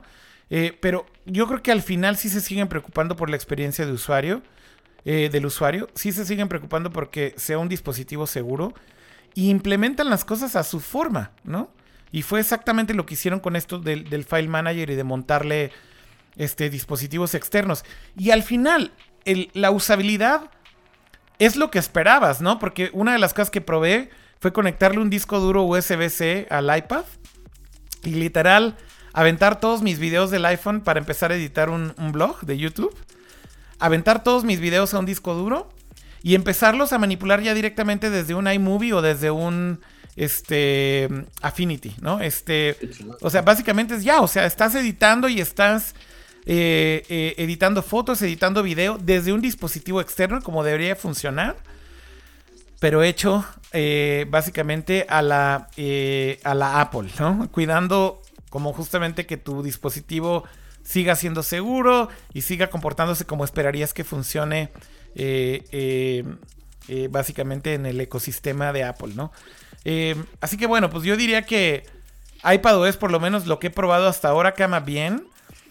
Dark Mode es increíble. La verdad es que creo que la implementación de Apple también se puede hablar horas de cómo lo hicieron. De cómo crearon como esta jerarquía eh, muy definida para que justamente todas las aplicaciones se vean bien, inclusive si no soportan Dark Mode de manera nativa. O sea, si el developer no hace ningún esfuerzo porque lo, lo soporten. Eh, otras cosas interesantes de iPadOS el tema del multitasking creo que sí mejora radicalmente. El simple hecho de poder tener ahora sí finalmente dos aplicaciones, o más bien una sola aplicación con varias instancias abiertas es bastante útil. Eh, y por ahí tal vez yo rescataría también eh, lo del multitasking con los... Eh, con las apps que están, digamos, flotando y que puedes hacer swipes dentro de esa ventana. ¿no? Pues más bien como si fuera un iPhone, ¿no? Como si tuvieras todas tus apps corriendo en ese ah, mismo espacio. Eh, y justamente puedes tener dos apps abiertas en la parte de atrás, pero la que está flotando ahora tiene un multitasking encima de ese multitasking, si se vale la expresión. Entonces puedes seguirle aventando eh, apps a esa ventana solita. Y luego solamente con swipes en la parte de abajo, tal cual como en la barra del iPhone, de los iPhones 10 eh, o XR y demás, Puedes hacer swipes entre, entre tus aplicaciones. Muy útil a la hora de estar trabajando. Eh, y la cereza en el, pastel. nuevo qué tal? ¿Perdón? El home screen nuevo. Fíjate que se agradece que hayan escalado el, tamaño de los iconos y finalmente sí puedes condensar muchas más aplicaciones en el home. Eh, cuando, cuando lo ves en acción te das cuenta que sí, los iconos son mucho más pequeños, pero hace sentido, es una pantalla mucho más grande. Entonces lo que hacen es que reducen muchísimo, no, eh, eh, lo de los widgets es aparte, pero más bien es el grid, sí está mucho más eh, compacto. compacto, exactamente, caben más iconos y eso quiere decir que puedes tener más aplicaciones Atlas para darles tap. Y luego encima de eso lo puedes comprimir todavía más poniendo el sidebar de los widgets, que creo que también está bastante útil, porque por lo menos al abrir tu iPad, lo que puedes ver en los widgets es muy rápido tu calendario, el estatus de la batería. Cualquier app que soporte widgets básicamente puede estar ahí. Por ejemplo, en Google Maps, ver eh, cómo está el tráfico ahorita, ver cuánto tiempo haces a tu trabajo, a tu casa, etcétera. Y va a llover, este, llévate paraguas. Exacto, como lo que esperarías justamente ver en un home screen, como pasa hoy en día, por ejemplo, en un Android, que no pasa en un pinche iPhone, pero, pero justamente eh, tener ese at glance de, de, cierta información en la pantalla y sin tener que dar más taps, eh, puedes tenerlo ya ahora sí con el, con el widget bar que lo puedes poner del lado izquierdo o del lado derecho y además dejarlo bloqueado. Puedes dejar que se quede todo el tiempo ahí. Entonces eso hace que tu grid se haga todavía más pequeño, pero tienes toda esta información en la barra lateral que creo que está bastante útil. Otra cosa que probé rápido sí fue lo del pencil y es increíble que con software, güey, neta se siente, si de por sí ya se sentía súper bien la latencia del pencil con, con... Así es notorio que, es el doble más rápido. Muy notorio, Cama. Muy notorio. O sea, créeme que yo no soy artista, güey. Yo no, yo no uso el pencil para hacer ilustración o cosas así. Pero sí sientes que la latencia está mucho más rápida y sientes que es mucho más responsivo. Y obviamente te puedes imaginar que para alguien que sea un artista va a apreciar esto muchísimo, güey, al utilizar el pencil para temas de ilustración, ¿no? Porque evidentemente la latencia es lo que hace que la experiencia sea mejor o peor, sobre todo con dispositivos que son eh, como, como, el, como el Pencil o como las Wacom y demás. Entre menos latencia, más control tienes y más sientes que tienes eh, como esta experiencia de papel y, pluma. Y, la, realidad es que con, la nueva versión de, de iPadOS, es, es increíble, insisto, que por software hayan hecho algo que típicamente solamente podías hacer con hardware, güey. O sea, actualizando el hardware para. La tecnología de, los, de la pantalla y del mismo lápiz y todo, claro. Exactamente. Y esto simplemente con algoritmos de predicción. Eh, por ahí vi, eh, no sé si, seguro lo viste, ¿no? El, el The Talk Show con John Gruber y cómo entrevistó ahí también a Craig Federici y, cómo se llama el dude de hardware. Siempre se me olvida su nombre. Sí, se me fue eh, pero justamente hablaba Craig de que todo fue por medio de algoritmos de predicción, ¿no? Este, predecir hacia dónde va el trazo y hacerlo con tal Prácticamente se adelanta. Se está adelantando a lo que estás haciendo, realmente, ¿no? Y obviamente lo bajaron al, eh, mínimo, eh, eh, pues utilizando solamente este, este tipo de predicción. Yo creo que están haciendo un buen trabajo, ¿no? Finalmente, siendo líderes en tablets, me parece que el camino correcto es lo que están haciendo con iPadOS, dedicarle ya su propio sistema operativo a un dispositivo que lo merece. Eh, y bueno, pues por lo pronto es lo que yo podría decir de los betas públicos. No, no, no he probado todavía eh, iOS en un dispositivo, en un iPhone. Ya lo instalé en un segundo iPhone que tengo, entonces voy a empezar a probar. Eh, me llama mucho la atención el teclado también para hacer swipe. Ah, que finalmente pues es algo que ya veíamos en teclados third party. Pero algo que me molestaba muchísimo los teclados third party me sigue molestando en iOS son lentos en general. Sí. Traté de usar Gboard durante un tiempo en iOS 12 y no funciona como el teclado nativo de, iOS, ¿no? Es, se siente lag y se siente que está ahí el layer encima. Eh, y definitivamente no es una experiencia que recomendaría. Entonces, bueno, finalmente el hecho que lo haya hecho Apple nativo eh, eh, me llama la atención. Algo que, que, también voy a empezar a probar a partir de mañana es Sidecar. ya instalé también Catalina en una segunda Mac que no utilizo tanto vi videos y la latencia es, o sea, cómo mueven una ventana de, la, MacBook al iPad es prácticamente instantáneo. Es como si estuviera tal cual conectado por cable a un segundo display. Creo que si tienes los, los, dos dispositivos, ¿no? Si tienes tu Mac y tu iPad, esto es una gran adición tener un monitor secundario si estás cargando con los dos devices.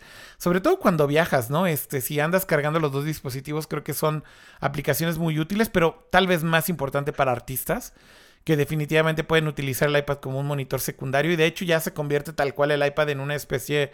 ¿Cómo se llaman estas Wacoms que tienen la pantalla integrada acá? Pues digo, son como una especie de tablet con, con el Wacom integrado, ¿no? Tal cual. Sí, sí, solamente que eh, integrado de una forma mucho más nativa, ¿no? Sí, pues al ser 100% en el OS, eh, eh, definitivamente es algo que puede controlar la experiencia mucho mejor Apple y, creo que lo están haciendo súper bien. Pero bueno, ya les contaré mi experiencia tal cual con Sidecar.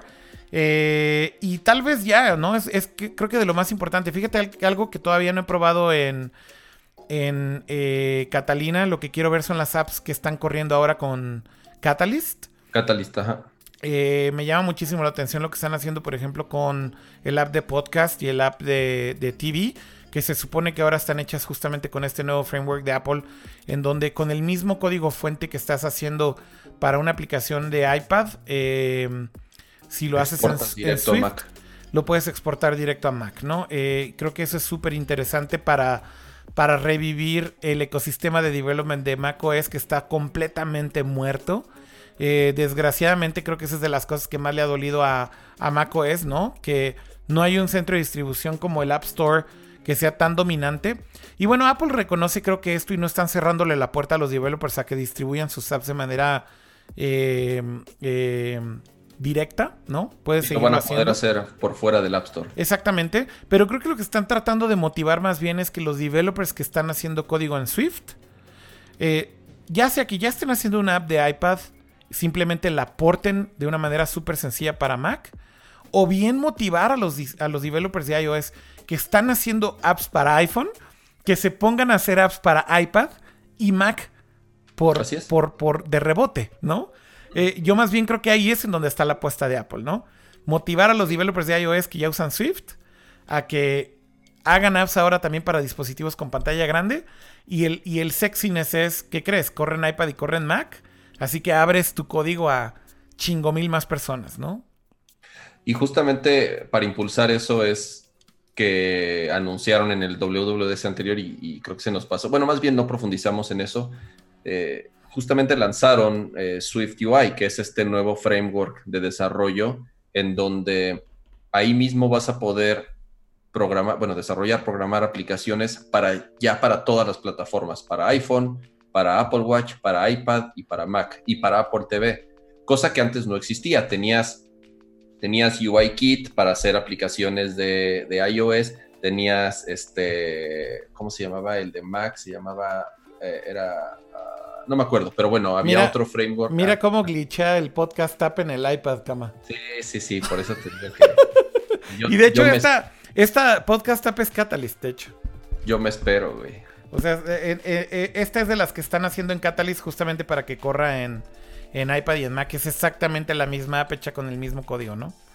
Sí, tiene, tienes que hacer ciertos, o sea, a, la hora de exportarlo, te agrega ciertos elementos básicos de la Mac, como los menús, el, el poder usar clic derecho, el poder arrastrar objetos, o sea, ciertas cosas básicas, pero lo que sí dice Apple es para que verdaderamente parezca y se vea como una aplicación de Mac, sí tienes que meterle un poquito de, tu cosecha para que realmente se note la diferencia y no parezca tal cual un pegoste de iPad en Mac, ¿no? Porque al final del día las interfaces sí son muy especializadas. Sí, sí le tienes que meter un poco de mano, ¿no? O sea, yo creo que aquí lo que está haciendo Catalyst es que eh, si eres developer te va a ahorrar muchísimo trabajo.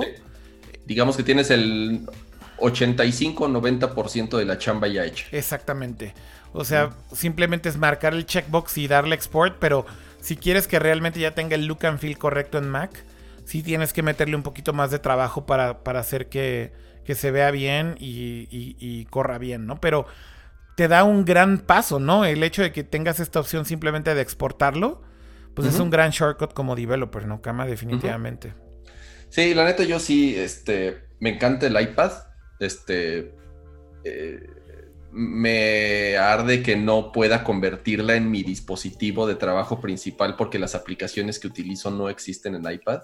Y entonces, más cuando salga iOS 13, que va a ser una tableta mucho más capaz, pero que pues las aplicaciones que yo utilizo y que son con las que trabajo diario, como Sketch, como Adobe XD, como otras, pues no existen en iPad, ¿no? Pero me encantaría poder cargar con mi tabletita y mi lápiz y no nada más utilizarla como hoy en día, que nada más la uso para ir en juntas y hacerme menso, este, disque tomando notas, este, y ver YouTube, güey, porque realmente la, tengo muy desaprovechada porque las, aplicaciones que uso principalmente no existen en iPad.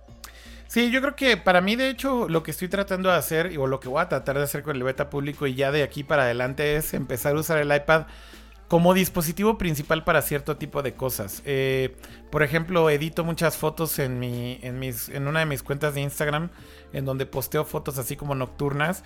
Entonces quiero que ya todo mi workflow sea en el iPad. usar este Lightroom, usar ViscoCam, usar todas las apps que uso en el iPhone, ahora utilizarlas completamente en el iPad, ver a ver qué tal funciona el conectarle ya así la cámara directo o si estoy sacándola desde un teléfono, simplemente subirlas a Dropbox y usar solo el Files app para desde ahí sincronizar, bajar los files y empezarlos a editar. Y también con el YouTube blog que empecé a hacer, quiero editar todo el video en el iPad, así literal, en iMovie o en eh, este otro editor de video que... ¿Da Vinci? No, no, no, se me olvida siempre el nombre, pero es Luma Fusion. Ah, Luma, sí. Este, quiero que, o el Luma Fusion o en iMovie, editar completamente el, blog, creo que es suficiente.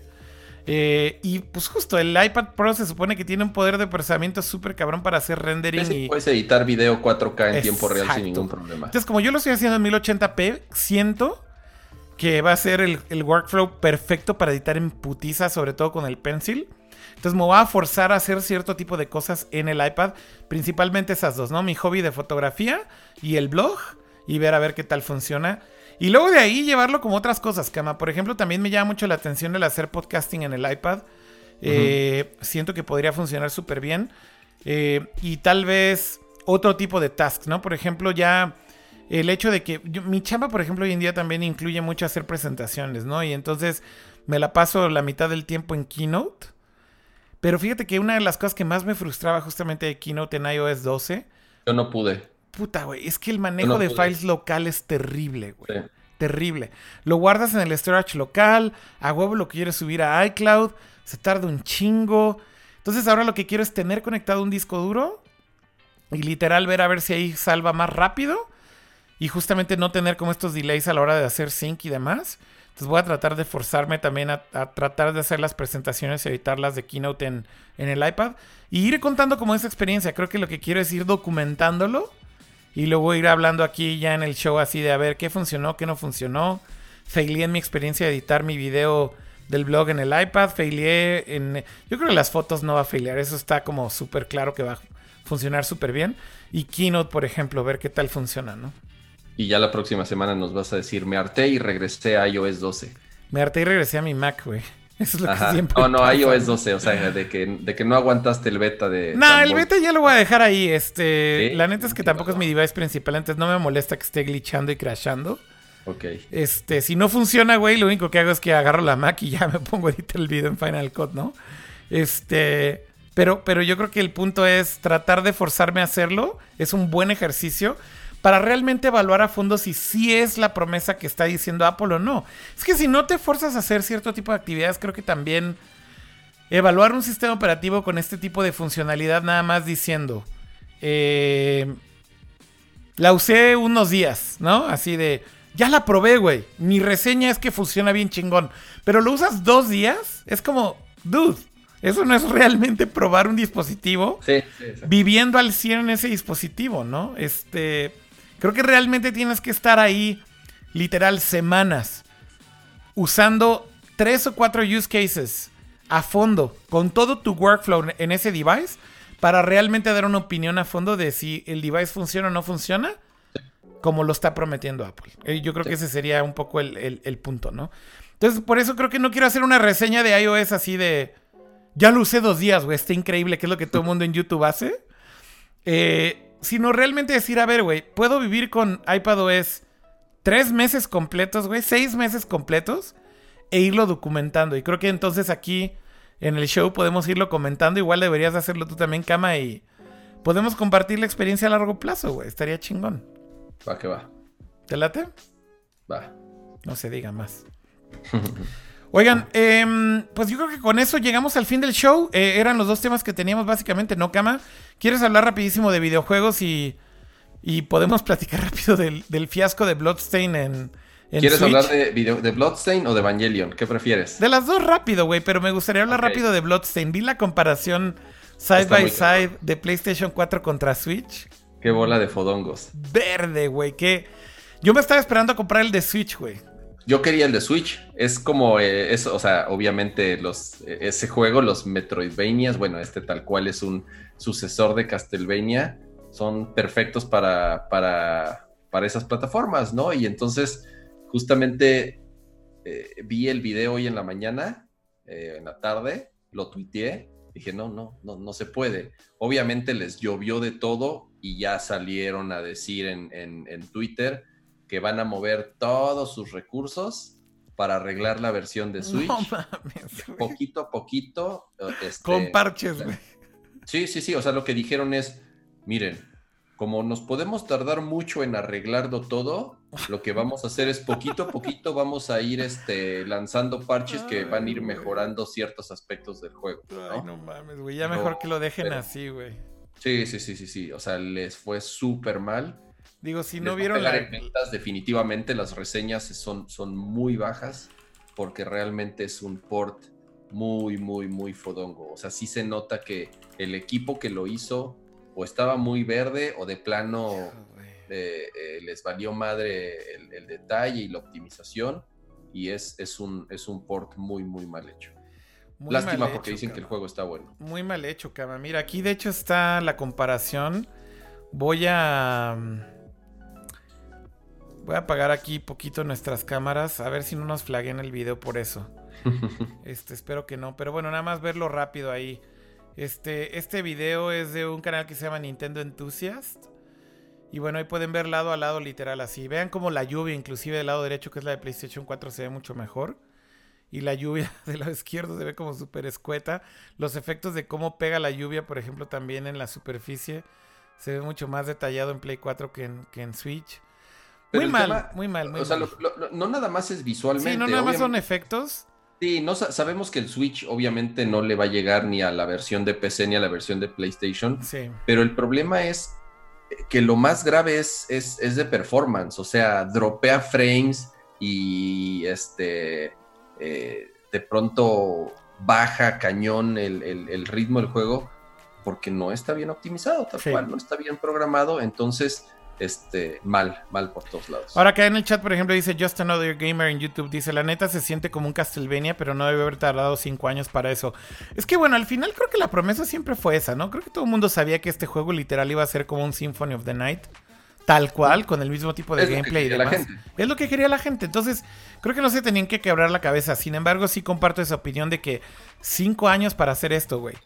Y que la versión de Switch esté así de culera, cama, la neta sí es de pensarse, ¿no? O sea, es como. No mames, güey. Es demasiado tiempo, güey, para, para este resultado, sobre todo en Switch, ¿no?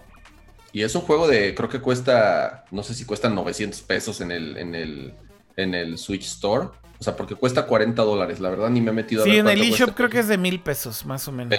o sea, mil pesos por ese bodrio. O sea, la verdad... Eh, eh, sí, muy mal. Gran decepción, güey. Y, igual que tú, güey, yo, yo esperaba la de Switch y ver el resultado así lado a lado, la verdad es que está terrible. Ya me la estoy pensando si mejor ya me lo compro en Play 4 y ya, mejor me... Exacto. Quién sabe, igual y con los parches, pero está jodidísimo que te lo parchen. 6, 7 meses, güey. no sé, está, está muy jodido. Oye, eh, y hablar rápido de Evangelion, pues finalmente se estrenó en Netflix, ¿no, Cama? Este. Sí es un suceso, ¿no? Al final del día veo una discusión bien enardecida de los fans originales, de Weebos que son como más chavitos, de gente que no tiene ni puta idea qué es. Pero a ver, creo que es importante decirlo. Evangelion sigue siendo como esta serie de anime que sí marcó un, un pues marcó un antes y un después en el anime, ¿no? Sobre todo en series de televisión.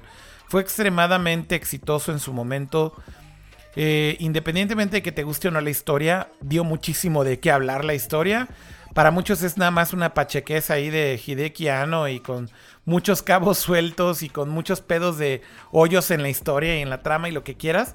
Pero en su momento fue polémica, fue como provocadora, este, tenía temas adultos, tenía pues una trama interesante, tenía una trama eh, que te enganchaba con personajes buenos con una calidad de animación buena en su momento, el soundtrack increíble, etcétera. O sea, tenía. Diseño de personajes sí, el diseño de personajes, exacto. O sea, entonces es innegable que marcó. Es, es, es un tentpole en el anime, quieras o no. Pero justamente la reacción en general vi que fue como encontrada de fans que están enardecidos porque dicen, güey, este, ahora los Weevils lo van a destruir. Güey, no hay nada más quemado y choteado que Evangelion hoy en día. O sea, ¿qué, ¿qué le van a quemar hoy en día? ¿Qué se va a chotear, güey? Está choteadísimo, güey, ¿no? Este... Está, está, muy cagado porque hay, hay salió un show, güey, fue un, madrazo. O sea, desde que anunciaron que iba a salir en Netflix la serie, con varios meses de anticipación, este, hizo, hizo mucho ruido. Porque es una serie que, por problemas legales de demandas entre Hideki Anno, el creador, y Gainax, el estudio original, por cuestiones de derechos, por cuestiones de regalías, etcétera, estuvo, no sé si 25 años en, en, Enlatada. en, un, en un tema legal. Este, y cuando finalmente se arregló, pues obviamente eh, eh, se empezó a, subastar porque fue tal cual creo que como, como, como pasó y Netflix fue quien, quien, quien ganó los, los derechos para poderla retransmitir después, insisto, después de, después de tantos años. Sí, obviamente hubo muchos releases en discos, ¿no? En DVD, en Blu-ray y demás. Eh, de hecho, varias Pero ediciones. en Japón nada más. No, también en Estados Unidos. Eh, los DVD salieron en Estados Unidos en las dos versiones, la caja completa. Los, de Viz Media, ¿no? individuales, exacto. Luego las películas también tuvieron release en DVD y después en Blu-ray. Luego con las nuevas películas también han tenido releases tanto en Estados Unidos como en Japón. O sea, en general creo que Home Video sí lo tenían bien cubierto. Pero en realidad lo que estaba faltando era el tema del streaming, ¿no? Este. Y pues sí se había tardado muchísimo en licenciarlo. Siempre he estado envuelto en muchos pedos Evangelio, ¿no? Eh, de hecho, algo que por ahí tuiteaba cuando salió, lo primero que noté que, me, llamó la atención y que creo que agradezco que haya hecho bien Netflix, pero también obviamente Cara y este... La, compañía de, de, de Hidekiano, ¿cómo se llama? Se me olvidó su nombre ahorita. La ah, la nueva, la nueva, La remasterización, ¿tú dices? Ah, exacto, que, que, usaron la remasterización, ¿no? Este, esta remasterización, de hecho, se hizo solamente para Japón.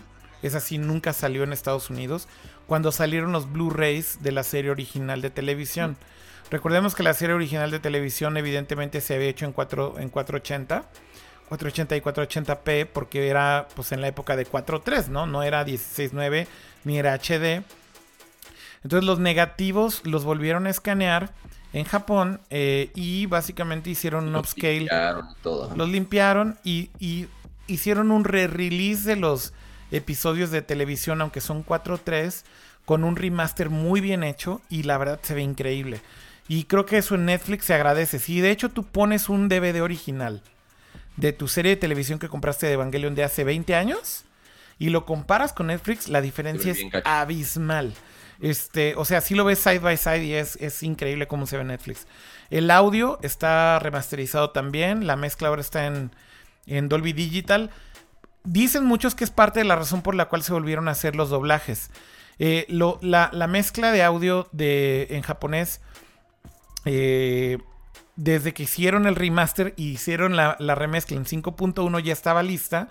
Pero por ejemplo en, en, español y en inglés nunca se hizo esa remezcla en 5.1. Entonces por eso es que se volvió a hacer el doblaje. Porque tenían que volver a hacerlo prácticamente desde cero. Para que tuviera la calidad eh, buena con, con con 5.1. Entonces, bueno, dicen que es parte de la razón de, por qué se hizo el audio otra vez en estos idiomas. Y el otro issue justamente es que es bien sabido que hay un episodio que está madreado. Eh, y esto es porque los negativos originales, el episodio 6, este, se madrearon, se perdieron. Entonces, inclusive en esa remasterización que se hizo para Japón, nunca encontraron los, los negativos originales. Entonces ese, ese episodio se ve como se ve el máster original de los DVDs. Entonces se ve muy madreado y inclusive Netflix se ve mal también porque no existe otro source o otra fuente de ese episodio. Entonces esos son detalles creo yo más como técnicos que vale la pena igual recalcar del release de, de Netflix. Pero bueno, muchísima polémica con el doblaje nuevo en inglés y en español, ¿no, Kama? Es la segunda vez que se hace el doblaje en inglés, si no me equivoco, y la tercera que se hace en español. Sí. Yo recuerdo el doblaje de Locomotion. Exacto, que fue el primer doblaje que se hizo en español en Latinoamérica. Y el del Canal 22, creo que ellos hicieron también otro doblaje. Entonces, este es el tercero que, este, que se tiene en, español en Latinoamérica.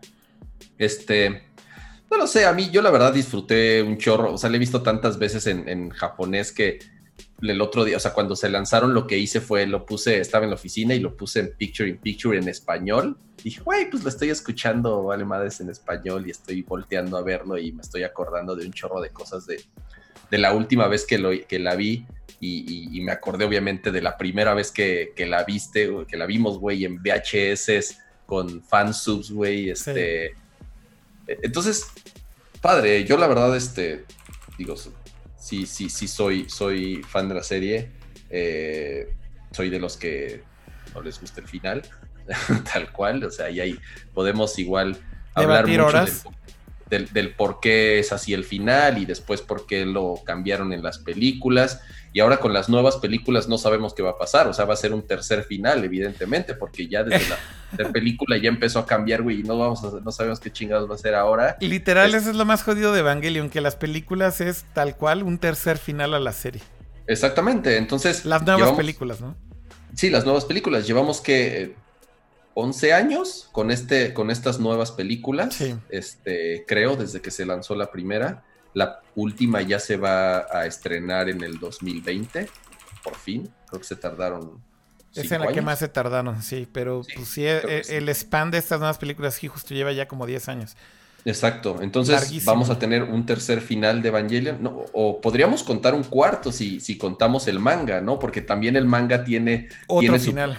tiene otro final, entonces no hay, no hay un final canon, si le quieres llamar así. Este, a través de sus entrevistas eh, siempre ha platicado que los pedos de depresión que tuvo en el, en el, en el eh, desarrollo de la serie original lo casi casi lo obligó a que el final fuese así y en las películas, bueno, en The End of Evangelion volvió a pasar lo mismo, pero es, es parte del encanto, es parte de justamente toda esta conversación que desata Evangelion porque no es nada más el, el, el, insisto, ¿no? Esta icónica serie llena de personajes que a la fecha los vemos en todos lados y siguen generando marketing a todos niveles y siguen sacando juguetes y figuras y todo tipo de mercancías, a pesar de ser una serie que está cumpliendo 20 años.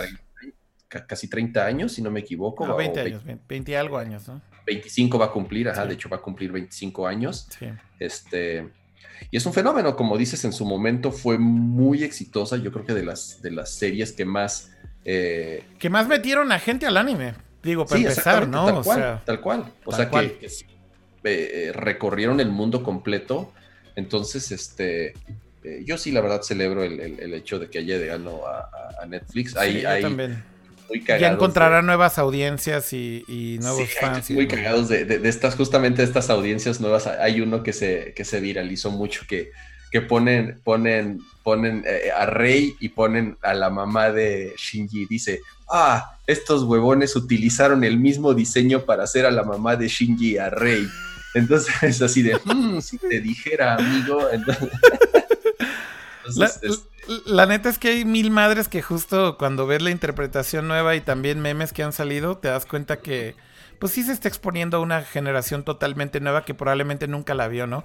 Ese meme también que se me hace súper chingón del güey que dice, soy el fan más grande de Asuka que hay pero nunca he visto Evangelion. Vamos a ver qué mierda es Evangelion, güey, de una vez por todas, güey. Porque sí, o sea, tienes un chorro de weebs, de weebos, que durante años traían ahí este eh, t-shirts de, de, los personajes de Evangelion y wallpapers y demás. Y en su pinche vida habían visto Evangelion, güey. Este. O sea, es así de grande la serie, ¿no? Eh, a mí personalmente, justo las películas sí me gustaron un chingo las originales, ¿no? O sea, End of Evangelion y Dead and Rebirth.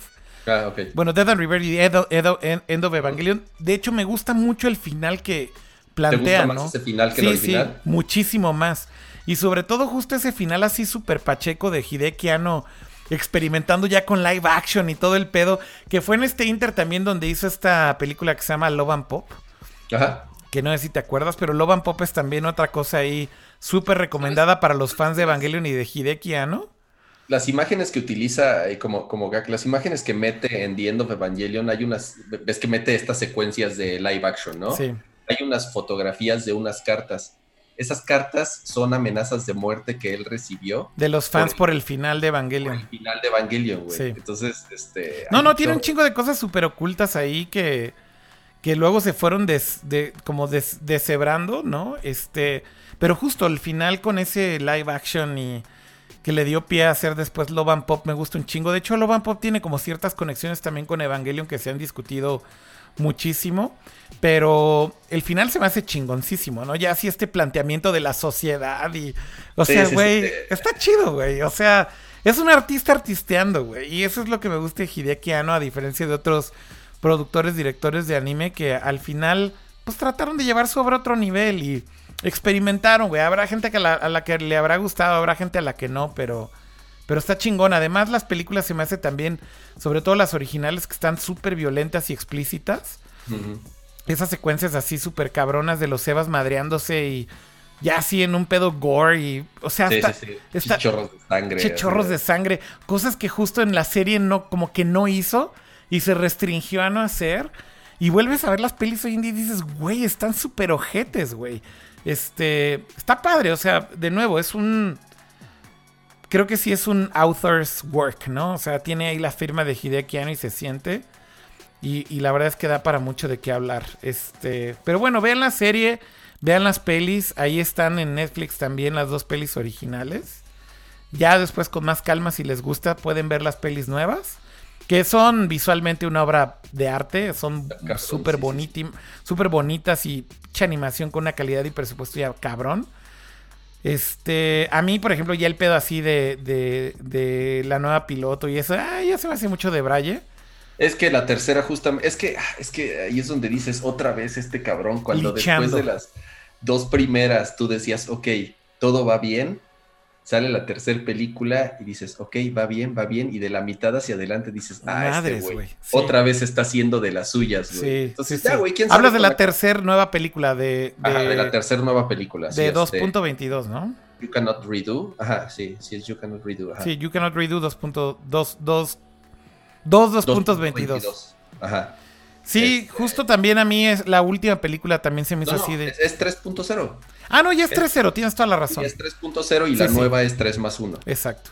Es 3.0. Y en la, justo la 3.0 también para mí ya me perdió un poco, güey. Sí, desde el principio de estas películas te digo que ya.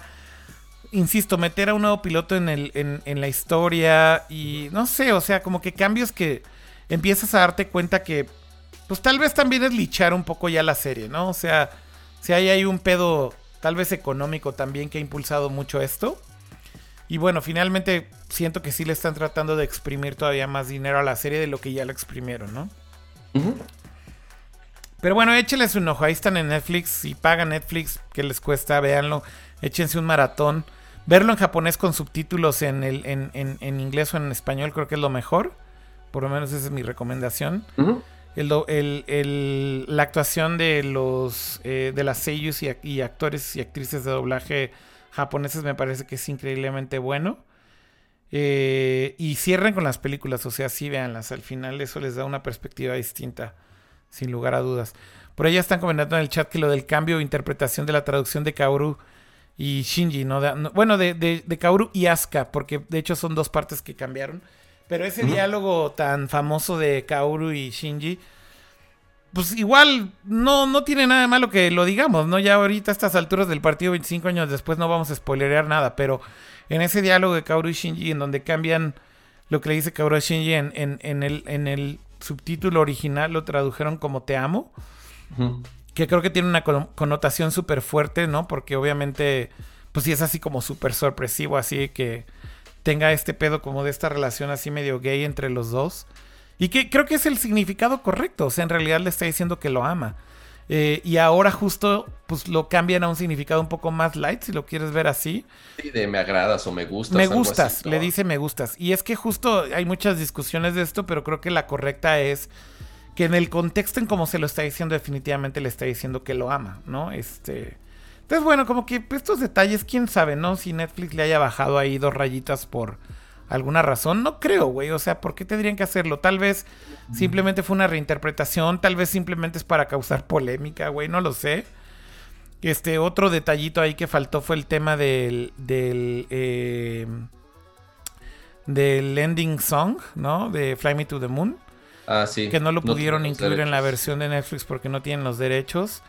Bueno, que curiosamente la versión de Japón de Netflix sí pudieron conservar los derechos. Sí, yo creo que eso es un tema tal vez de licensing, de cómo originalmente se ha negociado con la serie. Eh, y a lo mejor hoy en día ya no pueden pagar los derechos para todo el mundo, ¿no? Así que, pues, sabrá Dios, ¿no? Sí, ojalá, yo, yo justamente la otra vez platicamos así de, ah, ojalá en algún momento Netflix diga así de, ah, estos güeyes chingan mucho, ya, compren los derechos ya para que para que dejen de estar fregando y en un update ya metan, metan en el original. Digo, no, no, no es que me afecte ni nada, pero estaría cagado. Pues era como icónico, ¿no? O sea, ese Fly Me to the Moon estaba bien chingo en ese cover y pues no sé, era como parte de parte, parte, como tú dices, icónica de, de, de, la serie. Sí, sí, veías el ending así con Rey ahí, veías así Fly Me to the Moon de Frank Sinatra cantado por una japonesa, era como, güey, what the heck, güey, ¿no? Está bien chingón. Está bien chingón. O sea, sí, sí siento que es una pérdida ahí medio sensible para la versión de Netflix. Bueno, Kama, pues creo que con eso podemos llegar al final, ¿no? El día de hoy. ¿Algo más que quieras agregar o ya con esto cerramos? ya nos echamos, creo que dos horitas. Platicamos de los temas que teníamos este, ahí pendientes. Correcto. pues bueno, nada más que agradecer de nuevo a los que nos acompañaron en esta edición. Recordarles que pueden descargar la versión de audio en las plataformas principales, que es Apple Podcast, eh, Google Podcast este, y Spotify. Este, afortunadamente seguimos muy bien rankeados, sobre todo en, Apple Podcast. Siempre estamos ahí en los, en los primeros lugares en, tecnología. Entonces, que nos califiquen y que nos recomienden nos ayuda un montón para, para seguir ahí. Y este, pues nada, ¿no? Agradecerles de nuevo y gracias. Y... Sí, a todos los que se conectaron, entraron muchísimas personas hoy en día en live, más o menos como 400 personas, así que muchísimas gracias a todos los que estuvieron ahí acompañándonos durante la transmisión del día de hoy. Ahí tienes tu Aska, güey. Sí. Yo no tengo ahorita ninguna figura de Evangelion a la mano, güey, pero tengo varias. Este, de hecho, una de las cosas que tengo que son recientes, cama. Ajá. Mira, te voy a enseñar también aquí mi fanboyismo de Eva. A ver. está chingón, cama. Esta figura está perra, güey. A ver, a ver. ah, espera, aquí ya sé, ya mi focus ya se. Ah, ahí te va, güey. ¿Ya viste qué es esto? Ah, perro. esta es la madre esta que salió de Evangelion con Godzilla. Con Godzilla, sí. Y que el caracterización es de Yoji Shinkawa. Ajá. Y entonces es una figura de Leva combinado con Godzilla. Está bien chingona. Este, el R16. Qué chingón. Este, la tengo en cajita todavía y la verdad es que ni siquiera la he sacado, pero ahí está, mira, Gojira Evangelion. Qué chingón. Sí, muy fan de Evangelion también, la neta es que no puedo negar la cruz de mi parroquia, cama. Oigan, em, pues bueno, llegamos al final, como decía Kama, muchas gracias a todos los que nos acompañaron el día de hoy, pero también a todos los que siempre nos descargan en todas estas plataformas de audio. No, sea cual sea su plataforma preferida, simplemente si están en YouTube, denle pulgar arriba, denle share, dejen comentarios, suscríbanse al canal. Si están en Apple Podcast, también ahí, déjenle rating, eh, dejen algún comentario. Em, y bueno, eso nos ayuda muchísimo, como, como siempre. Así que mil gracias a los que nos acompañaron en el episodio del día de hoy. Saludos a todos en el chat, ahí están en pantalla. Y pues nos vemos y escuchamos en la próxima emisión. Gracias, Kama, que estés bien y descansa. Igual. Lo paramos y no va a haber after. Sale. Bueno, que estén bien. Bye. うん。